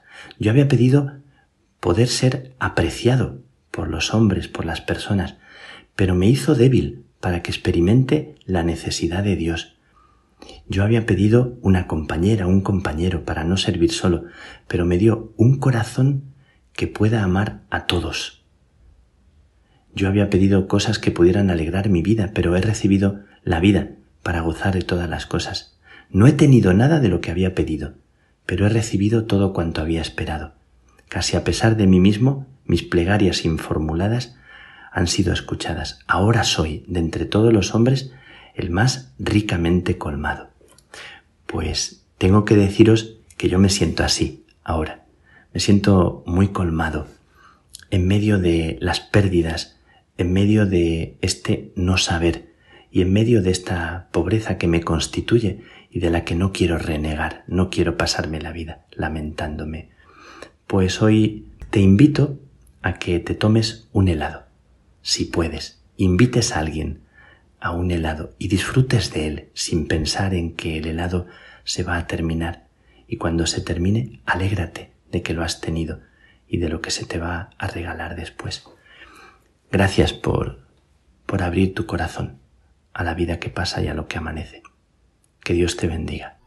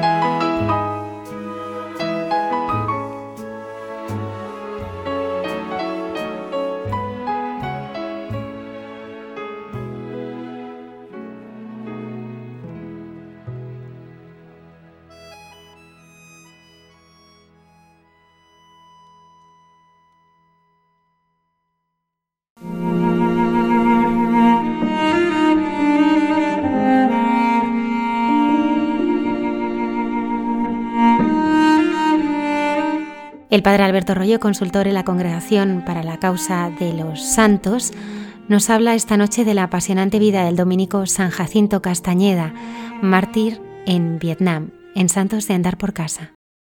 Muy buenas noches a todos los oyentes de Radio María, buenas noches Almudena y a todos los que componéis el programa.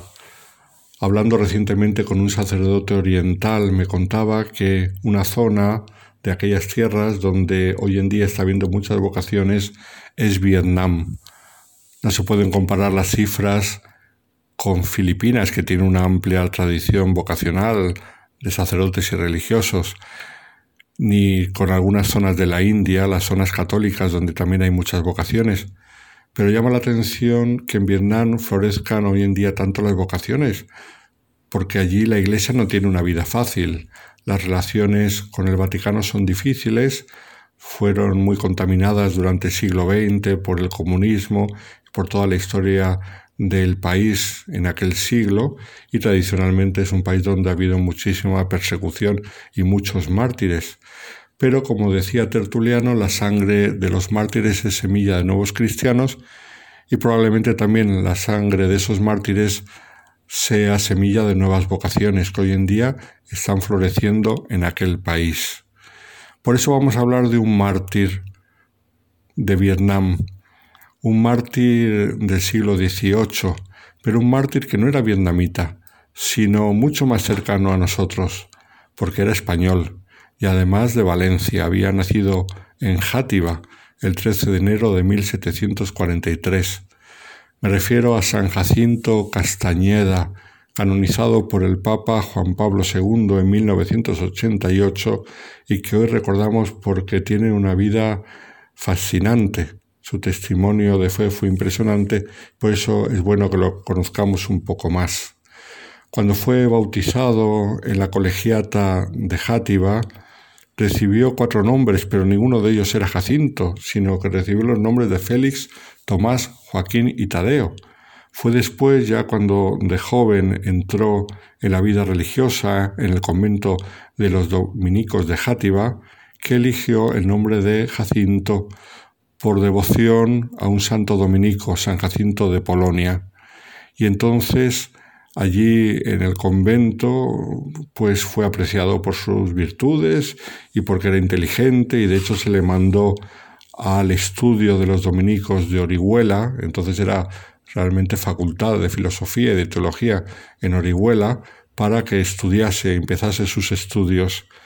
Y estando en Orihuela ocurrió que en 1761 se recibió una carta de los dominicos de la provincia del Rosario de Filipinas. Esta provincia del Rosario, que viene desde aquella época, todavía sigue hoy en día. De hecho, aquí en Madrid tenemos alguna iglesia perteneciente a la provincia del Rosario de los Filipinos. Por ejemplo, eh, la iglesia de San Pedro Mártir en Alcobendas, pues esa iglesia dominica pertenece a la provincia de Filipinas. Y de ahí llegó la carta pidiendo ayuda para evangelizar porque la mies era abundante y los obreros todavía eran pocos. Y entonces una serie de dominicos jóvenes decidieron responder que sí y se ofrecieron voluntarios para ir a aquellas tierras orientales. De hecho, el 8 de septiembre se pusieron en camino hacia Puerto Real, en Cádiz, para embarcar allí. Antes de embarcar, el pobre Jacinto, que no tenía muy buena salud, estuvo a punto de no hacerlo, porque tuvo una grave infección bucal que estuvo a punto de obligarle a interrumpir el viaje, pero al final pudo embarcarse. Y entonces en noviembre zarparon hacia México, donde llegaron tres meses después, de allí pasaron a Acapulco, donde se embarcaron hacia Manila y tuvieron un viaje largo, de hecho desde que salieron de Valencia hasta que llegaron a Manila tardaron más de un año y un viaje con muchas dificultades porque fueron atacados por los piratas ingleses y, tuvieron todo tipo mm, de problemas de salud, sufrieron la peste, murieron dos religiosos dominicos, pero Jacinto sobrevivió junto con otros y llegaron a Macao después de pasar una temporada en Manila.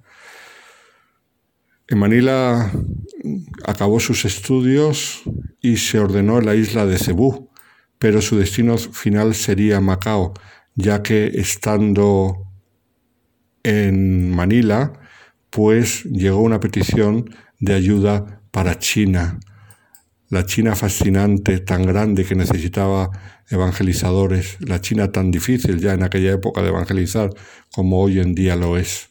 Y entonces, el 13 de octubre de 1765, fue camino de Macao.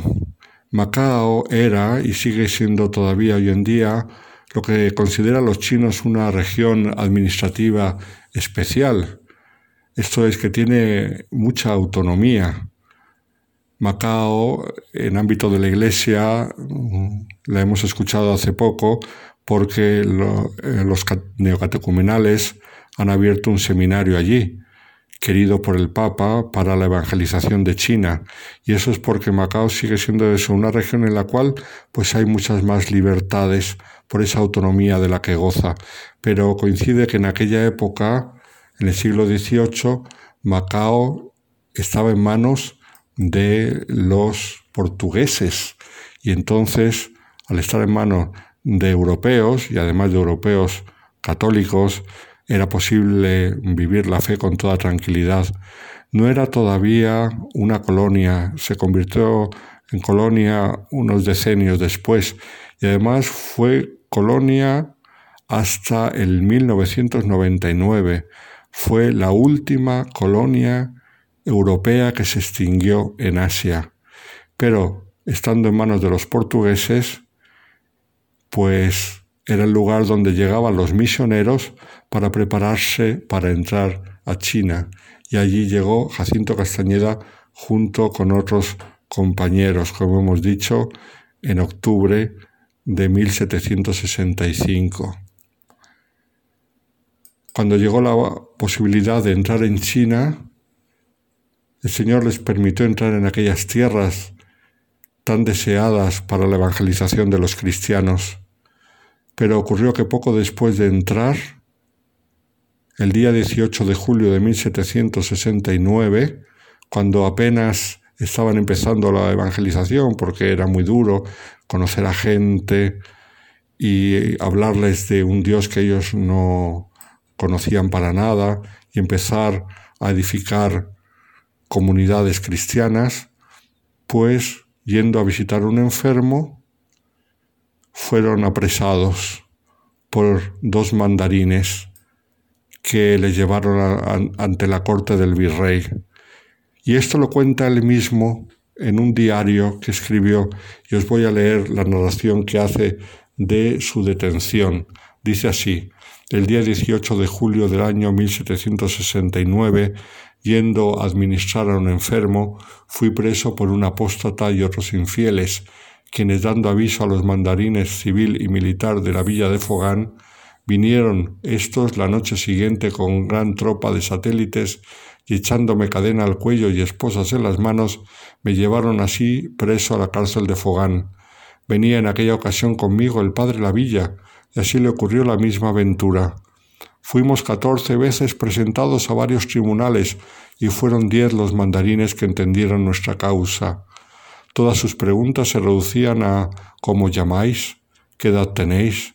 ¿A qué habéis venido a este reino? ¿En qué casa habéis estado? y otras cosas impertinentes. Dimos con un virrey y mandarines muy benignos y mansos. Nunca blasfemaron contra la ley de Dios delante de nosotros, aunque sí delante de los cristianos que prendieron. De estos, por miedo, muchos pisaron la Santa Cruz y dijeron con la boca que no serían más cristianos. Como veis, el padre Jacinto, junto con sus compañeros, otros dos, fueron apresados por la denuncia de un apóstata. Y él mismo en su testimonio habla de la realidad de los apóstatas. Dice que ante ellos, por deferencia a ser sacerdotes, los mandarines no blasfemaron, pero ante aquellos que veían que podían apostatar, sí blasfemaban para empujarles a hacerlo. Y además habla del modo como apostataban, pisando la Santa Cruz. Este era el modo como se hacía en aquella época. Se les obligaba a pisar la cruz para mostrar que renunciaban a la fe. Esto lo hemos visto incluso recientemente en alguna película, la película Silencio de Martín Scorsese, que hace referencia a Japón, pero que refleja una realidad muy parecida a la que San Jacinto nos cuenta en su diario. ¿Quiénes eran estos mandarines? Eran unos burócratas de la China imperial, eran personajes muy importantes durante 1300 años, desde el 1600 hasta el 1900 más o menos, tuvieron un papel fundamental en los distintos gobiernos y administraciones de la China imperial además eran seleccionados por su mérito mediante una serie de exámenes imperiales extremadamente rigurosos. Pues los mandarines juzgaron a estos misioneros y les impusieron la pena de exilio. Tenía que salir de China y no podían volver otra vez. De hecho, el 9 de diciembre de aquel año, llegaron de nuevo a Macao después de salir de lo que era la China imperial. Recordemos que Macao era un territorio en manos de los portugueses. Y entonces, para no exponerles a mayores peligros, los superiores lo destinaron a Tonkin, en el actual Vietnam. Por eso lo encontramos como evangelizador en Vietnam y como mártir en Vietnam. Llegaron el 22 de febrero de 1770 y después de tres años de misión, muy difícil porque tuvo que aprender otra lengua nueva, el vietnamita, que no es fácil, pues cayó gravemente enfermo por unas fiebres que ya había sufrido en su vida eh, en varias ocasiones, distintos problemas de salud, pero ahora ya estas fiebres pudieron con su salud y le dejaron muy postrado.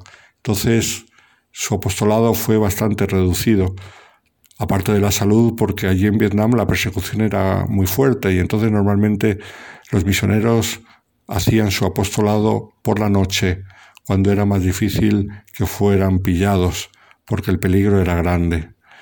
Y sin embargo, sucedió que el 11 de julio de 1773 se le pidió que administrase los sacramentos a un joven enfermo y los catequistas le dijeron que no lo hiciera, que estaba muy mal de salud, que mandase a otro y sin embargo él quiso hacerlo.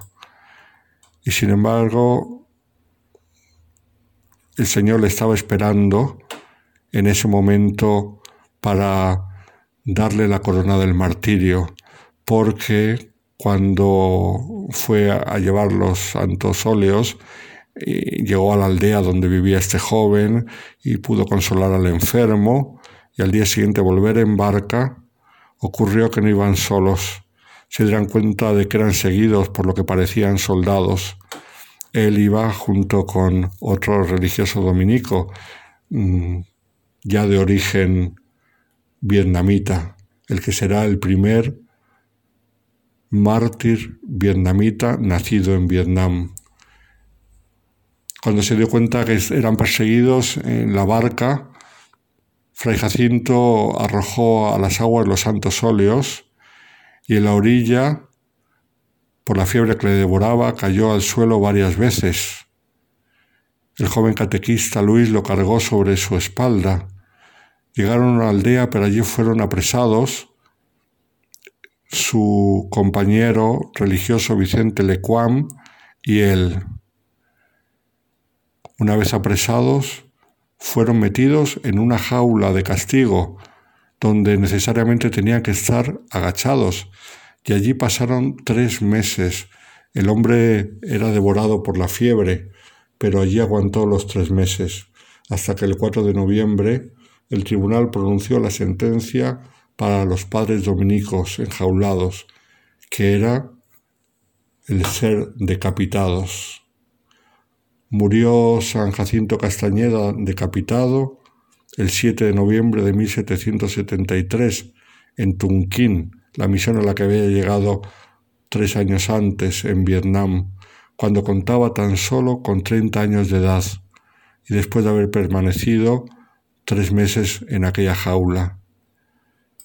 Sus restos enseguida fueron venerados por los cristianos, pero ocurrió que desaparecieron por el peligro de la persecución, fueron llevados a Filipinas, pero durante un bombardeo en la Segunda Guerra Mundial desaparecieron, aunque se conservan algunas reliquias suyas extraídas para su beatificación antes de la Segunda Guerra Mundial, en 1906, por el Papa San Pío X, es lo único que se conserva de él, todo lo demás quedó destruido durante la guerra.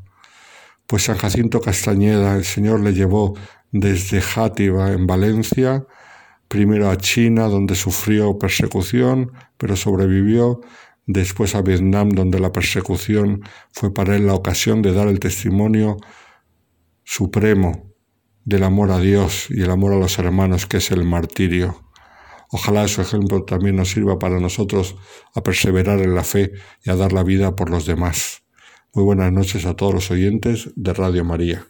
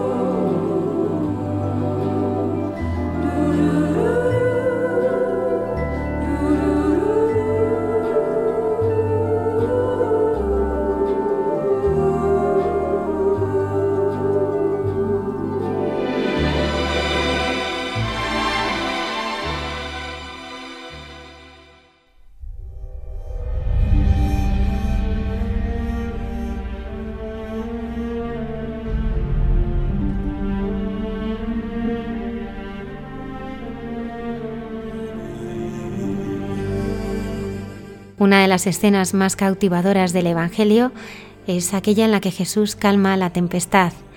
Esta noche vamos a profundizar en ella con Cayetana Heiri Johnson, en Jesús en su tierra.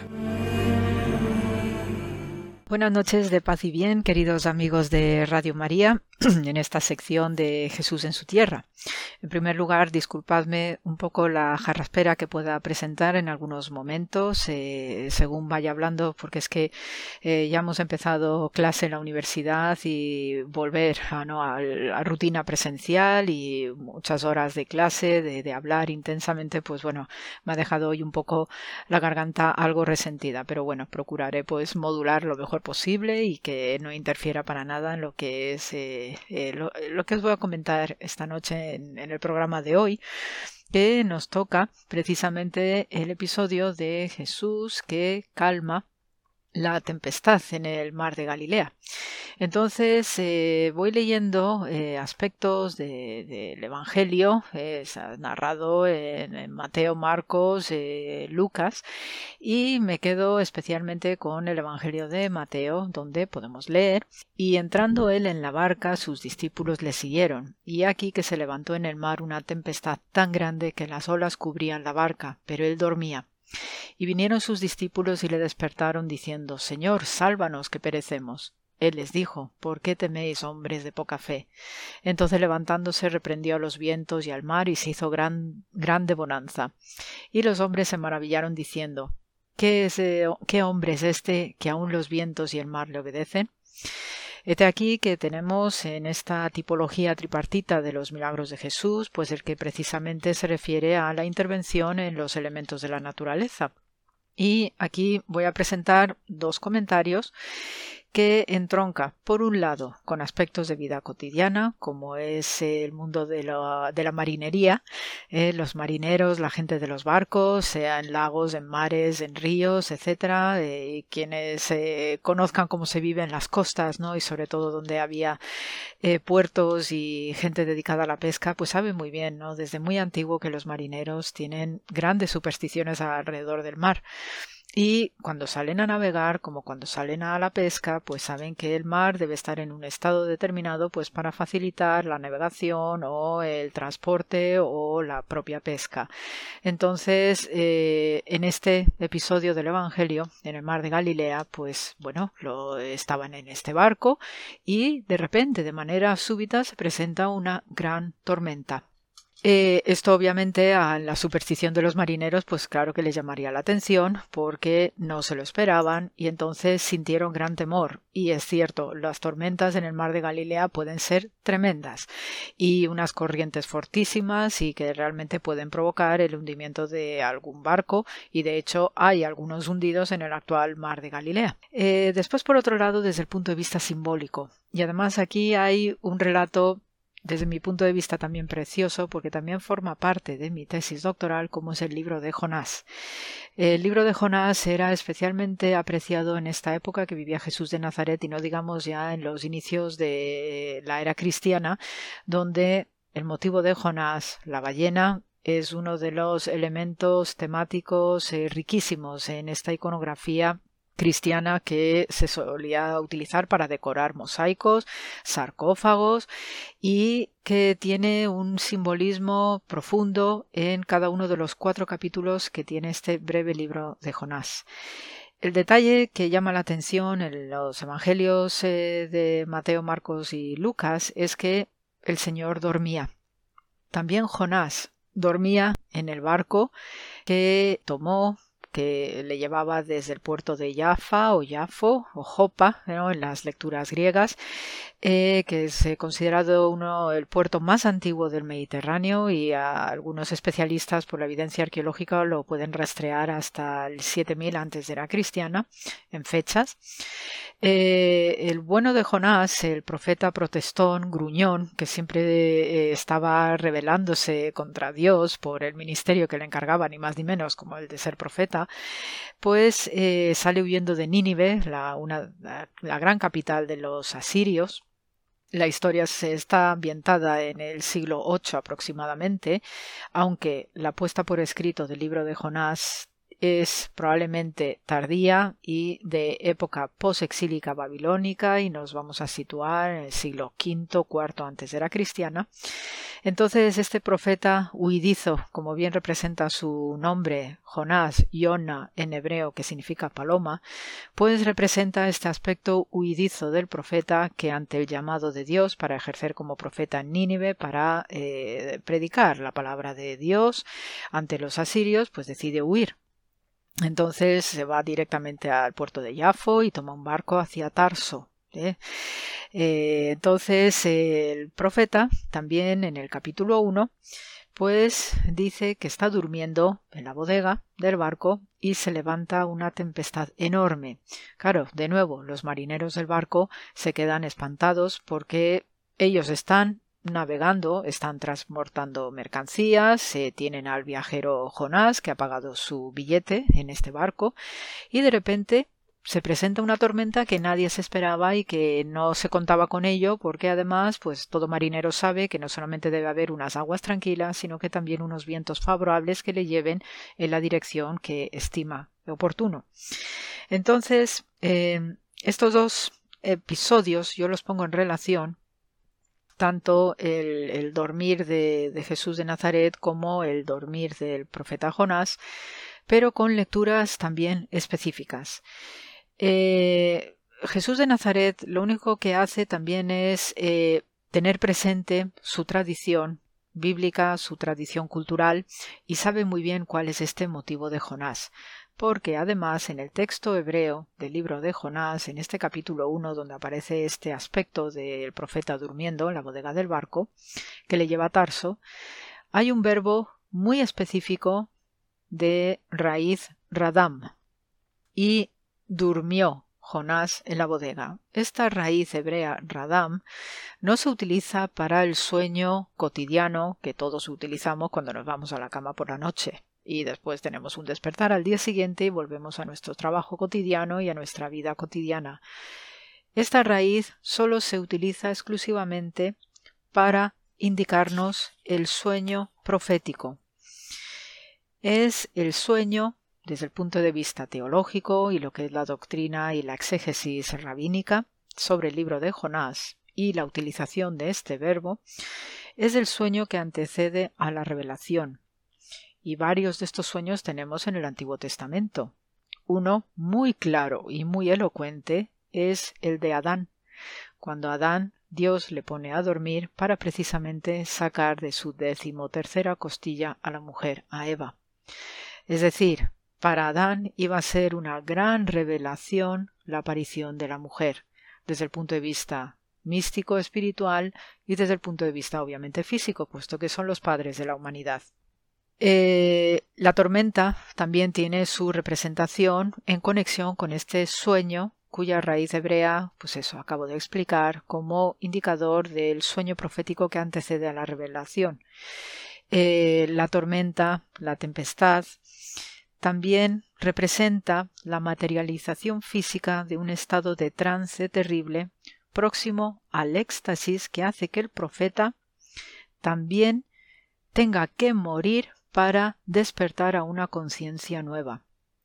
En este sentido, y aplicado al sueño que está teniendo, está dormidito Jesús de Nazaret en el barco de los pescadores del mar de Galilea, lo que va a hacer es él mismo, como Hijo de Dios, hacer una demostración prodigiosa de control sobre los elementos de la naturaleza con esta intervención sobrenatural como Hijo de Dios.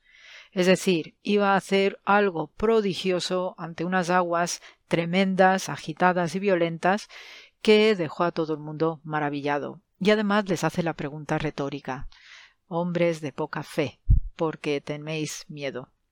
También otro detalle simbólico alrededor de estas, eh, estos elementos de la naturaleza es que leemos, tanto en el libro de Jonás como en este Evangelio, que la tormenta es grande. Eh, hay elementos exegéticos acerca de estos adjetivos relacionados con la naturaleza y también tiene un sentido específico. Lo mismo que en el libro de Jonás vemos que hay grandes vientos, tormentosos vientos, eh, aguas eh, grandes y agitadas, y un gran pez que es el que traga a este profeta porque Jonás es echado al mar, es consciente de que él es el motivo por el cual se ha desatado esta tormenta y en pura superstición marinera cuando se presentaban estos eventos que no contaban, ¿no? para navegar, se debía producir algún ritual en el barco se hacían ofrendas, algún tipo de sacrificio, por ejemplo, como normalmente llevaban animales para comer, pues algún animalico se cogía y se sacrificaba. En este caso, el, eh, haber echado por la borda a Jonás representaba este aspecto sacrificial y es aquí que había una ballena dispuesta, un gran pez. De nuevo tenemos estos epítetos de grande o gran de algo relacionado con la naturaleza.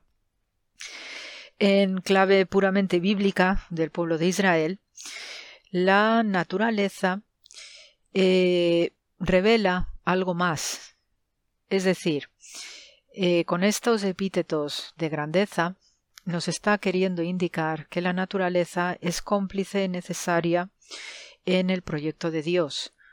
Forman un equipo con el Creador para realmente dar muestra de lo que es Dios en la historia de la humanidad son actores necesarios en la historia de la salvación. Por eso vemos estas eh, etiquetas o adjetivos de gran pez, gran tormenta, que luego no vemos en los personajes, en los otros protagonistas bíblicos que son los humanos. No vemos diciendo al gran apóstol, por ejemplo. Ese tipo de epítetos no existe. Estos son claves puras de exégesis judía.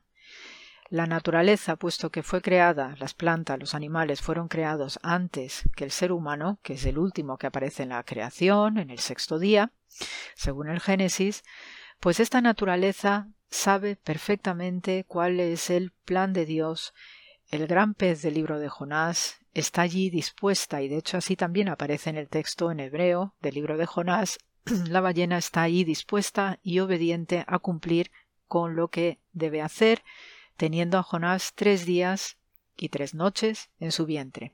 Todo este discurso rodea a este, este episodio de la tormenta en el mar de Galilea, y Jesús durmiendo está imitando el comportamiento del Jonás durmiendo en el barco, pero con un mensaje nuevo.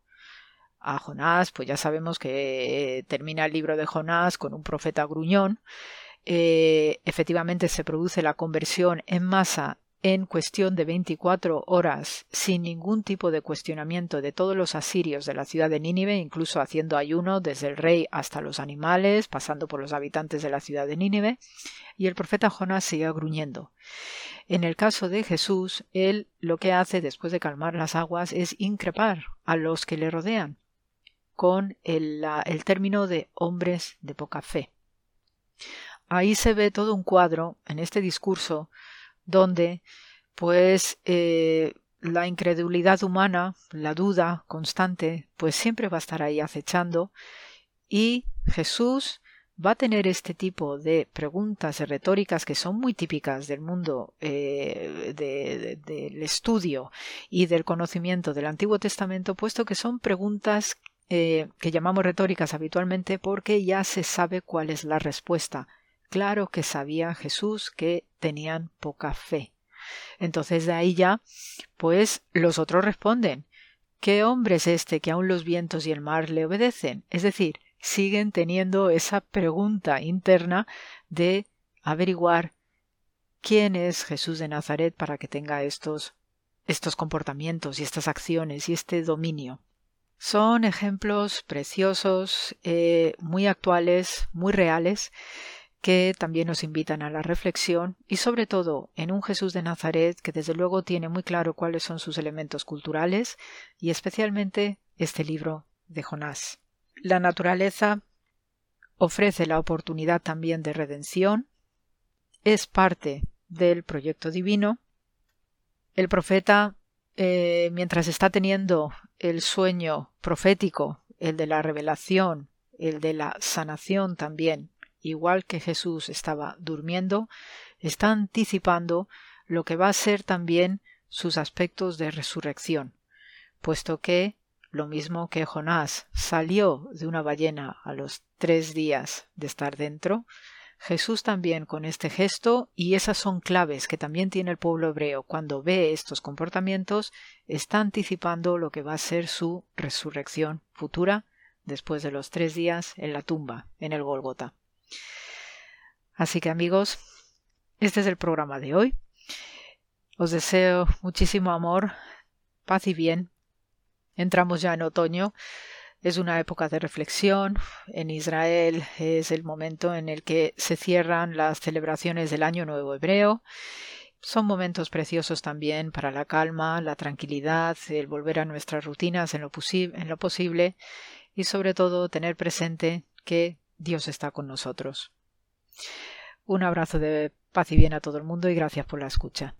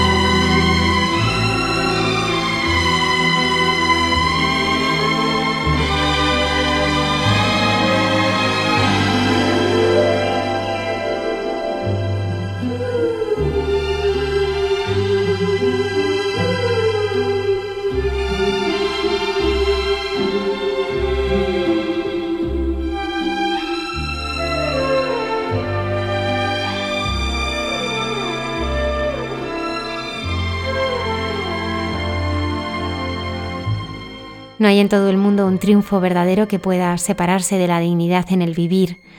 La hermana Carmen y José Manuel dialogan en Entre tú y yo sobre esta verdad.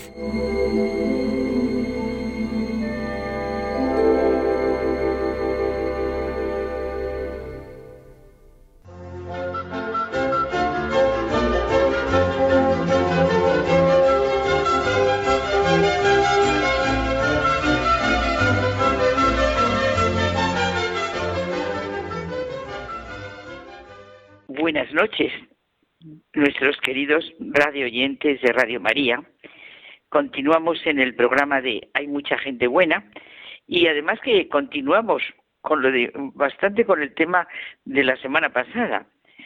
Eh, ¿Verdad, José Manuel? ¿Qué experiencia tan maravillosa la de San Agustín para mostrarnos que el corazón es el ámbito donde realmente podemos encontrarnos. Por eso decíamos que íbamos a seguir con nuestra cuenta bancaria interior, nuestros, ya, vamos, depósitos de manera muy concreta. No hay en todo el mundo un triunfo verdadero que pueda separarse de la dignidad en el vivir, en el vivir nuestro, que a ver cómo se hace ese vivir bien hecho, y es una cita de Stephen Covey, del que hablamos la semana pasada y a ti a mí nos gusta.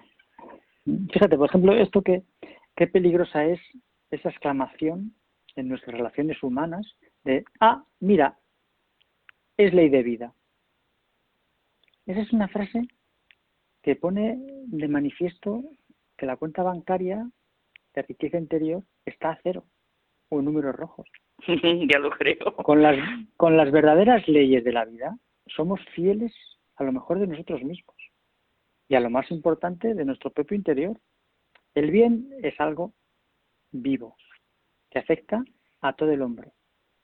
Por eso, un firme depósito es la riqueza de la vida y conlleva todo. Has puesto un ejemplo practicísimo, pero de lo más práctico. Siempre que se hace algún depósito importante, y hay una seguridad y estabilidad. Decíamos que una cuenta bancaria, esto lo dirías tú mucho mejor que yo y lo explicarías mejor, ingresamos nuestro dinero y con ello, bueno, pues creamos un depósito. Cuando sacamos el dinero de allí o hacemos cualquier pago a través de esa cuenta, reducimos parte de este depósito, hacemos un reintegro.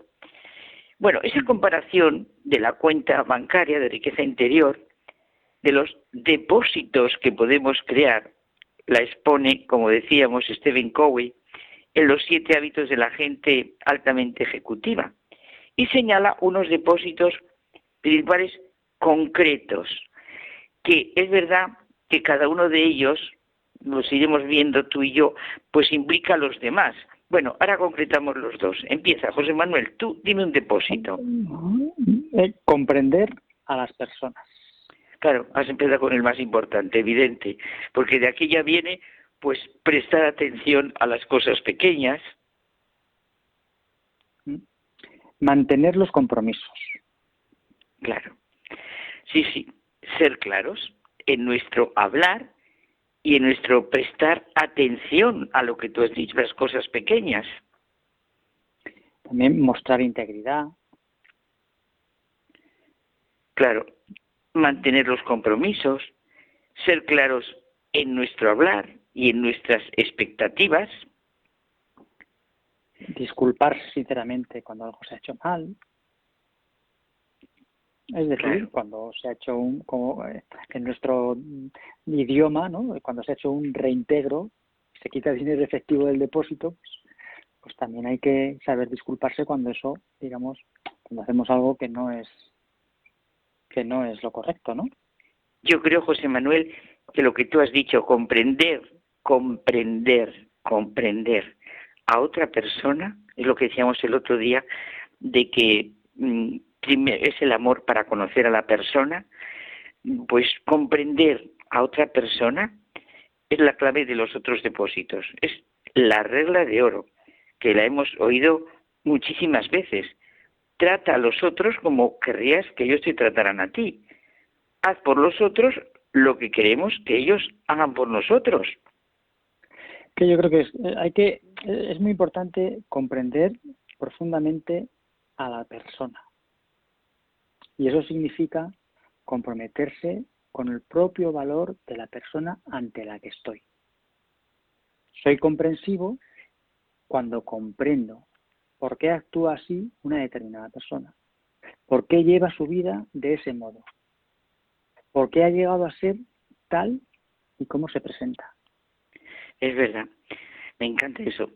Mira, conozco a unos padres inteligentes y así me lo contaba el más pequeño de sus hijos.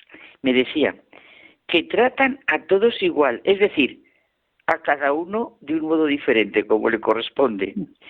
Y claro, eso que decía su comprender es lo que decíamos, ese prestar atención a las cosas pequeñas. Pues mira, las pequeñas bondades, atenciones, sonrisas, deferencias, oye, suponen ingresos importantes. Y en cambio, las pequeñas asperezas las pequeñas faltas de respeto pues suponen sacar de la cuenta bancaria cantidades importantes. Somos, en el fondo, de sentimientos y afectos tiernos, sensibles y detrás del exterior más rudo hay una persona llena de afectividad. Carmen, un hombre bueno es el que tiene buena intención respecto a la vida. Y este es otro ingreso fundamental en la cuenta bancaria que tenemos que tener en cuenta y no debemos olvidar. Es que el tener la buena intención respecto a la vida es precioso, claro, se engancha con lo que decías de comprender a las personas. Y bueno, mantener los compromisos, oye, también es un depósito importantísimo. Y en cambio, pues romperlos es lo que antes hablábamos, un reintegro muy fuerte tendemos a construir nuestras esperanzas en torno a las promesas, pero lo importante es lo que nosotros podemos y hemos de hacer, nuestras respuestas de fidelidad ante las más diversas situaciones. Sí, yo creo, Carmen, que si tenemos este hábito de mantener nuestra palabra, los compromisos adquiridos, tenderemos puentes de confianza que pasan por todas las brechas que puedan existir. Claro, es verdad.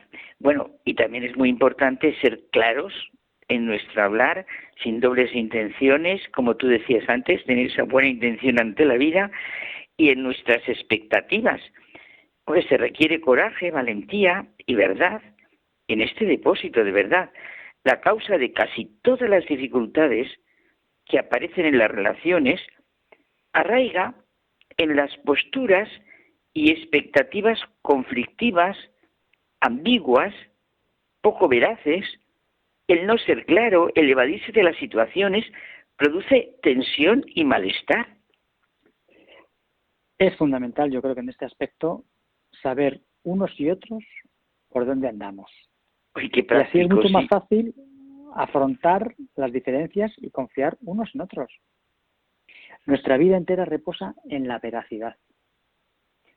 Por ella se generan depósitos de confianza, claridad y seguridad. De otra manera, se paga una gran factura. Sí, cierto. Es importantísimo. La veracidad. Puf, que lo que se genera todo. Y demostrar integridad personal. La integridad, lógicamente, genera confianza. Evidente, una persona íntegra genera confianza. Y es la base de otros muchos tipos de depósitos, siguiendo el símil que estamos haciendo. En cambio, oye, una falta de integridad, pues socava cualquier otro esfuerzo para crear de verdad cuentas de confianza y destruye la capacidad para la relación. Mira, en este aspecto, yo creo que ese ejemplo de integridad, ser leales con quienes no están presentes. Oh, sí. De esa manera se genera confianza en los que sí están presentes. Cuando se defiende a los ausentes, se tiene la confianza de los presentes. Fenomenal, José Manuel. Integridad significa evitar toda comunicación desleal o que no se respete la persona como empezábamos. como se puede comprender, ocasiona grandes depósitos bancarios. Por el contrario, la falta de integridad pues lleva a la injusticia y desigualdad en el trato, lleva a ser complaciente y servil con unos y acusador constante con otros. Si se viola un principio básico de la vida, pues con respecto a uno, los demás se preguntan si después no la violará también con respecto a ellos. Disculparse sinceramente cuando se realiza un reintegro, vamos, cuando se ha sacado dinero de esos depósitos, es decir, cuando se ha obrado mal, eso hay que hacerlo. Cuando la cuenta de confianza es alta, la comunicación es fácil, es instantánea, hay esa intuición, es efectiva. Oye, decir, pues oye, me he equivocado, fue un, fui un irrespetuoso, no me di cuenta, eh, lamento mucho, mira que si yo a lo mejor te he avergonzado frente a amigos o a no tan amigos, vamos, y lo he hecho, perdón, lo siento muchísimo. Pero claro, Carmen, las personas con poca seguridad interior no pueden disculparse, porque su seguridad se basa en las opiniones de los otros y les preocupa lo que ellos puedan pensar. Además, se sienten justificadas con lo que han hecho, justifican su propio error con el error de otro. Es verdad, un día hablábamos tú y yo fundamental que es en la persona humana el dar gracias y el pedir perdón, que es fundamental. Para constituirse como depósito, la disculpa tiene que ser sincera y percibirse como sincera, no, no una cosa ya, una tricuñela de decir así. El débil es el cruel, la amabilidad solo puede esperarse del fuerte, dice Leo Roskin. Bueno, en síntesis, que cuando hacemos depósitos de amor incondicional, estamos animando a otros para que lo hagan. Nos recuerda el Papa Francisco esa afirmación de San Juan de la Cruz que tú y yo recordamos tanto, y el otro día decías lo del examen, que en el atardecer de la vida se nos examinará del amor, y tú decías que no se aprobaba por parciales. Y mm. yo pregunto, dice el Papa Francisco, ¿de qué amor nos van a examinar? ¿Del amor que no somos conscientes que hemos recibido de Dios y que por lo tanto no has podido dar a los hermanos? ¿De qué amor nos examinarán? Del amor que he recibido de Dios y por lo tanto he podido dar a los hermanos. Básicamente, del amor que hemos recibido y del que no hemos dado. De eso se nos va a preguntar en el examen final. Ay, me encanta eso que estás diciendo del que no hemos dado. Acuérdate que yo me un día que me fui a confesar, el padre al final me preguntó que lo importante no es lo malo que había hecho, sino el bien que había dejado de hacer. El amor que había podido dar, lo que has dicho tú, del amor que pude dar y que no di. Pues tú y yo, José Manuel, hacer depósitos verdaderamente de vida interior y a estar en la línea agustiniana. claro que sí. Bueno, Carmen, hasta la semana que viene. Pues buenas noches.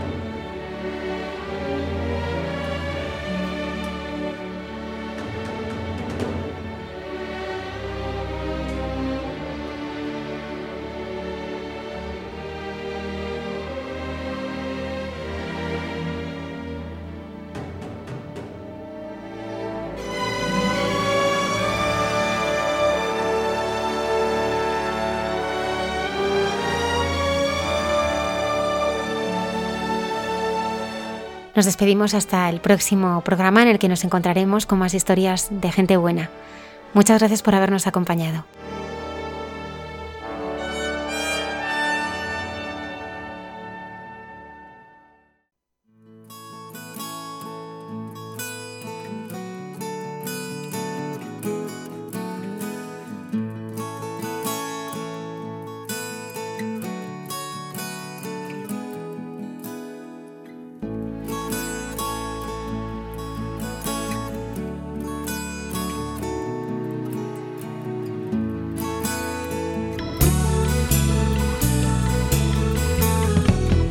Han escuchado en Radio María Hay mucha gente buena, un programa dirigido por Almudena Delgado.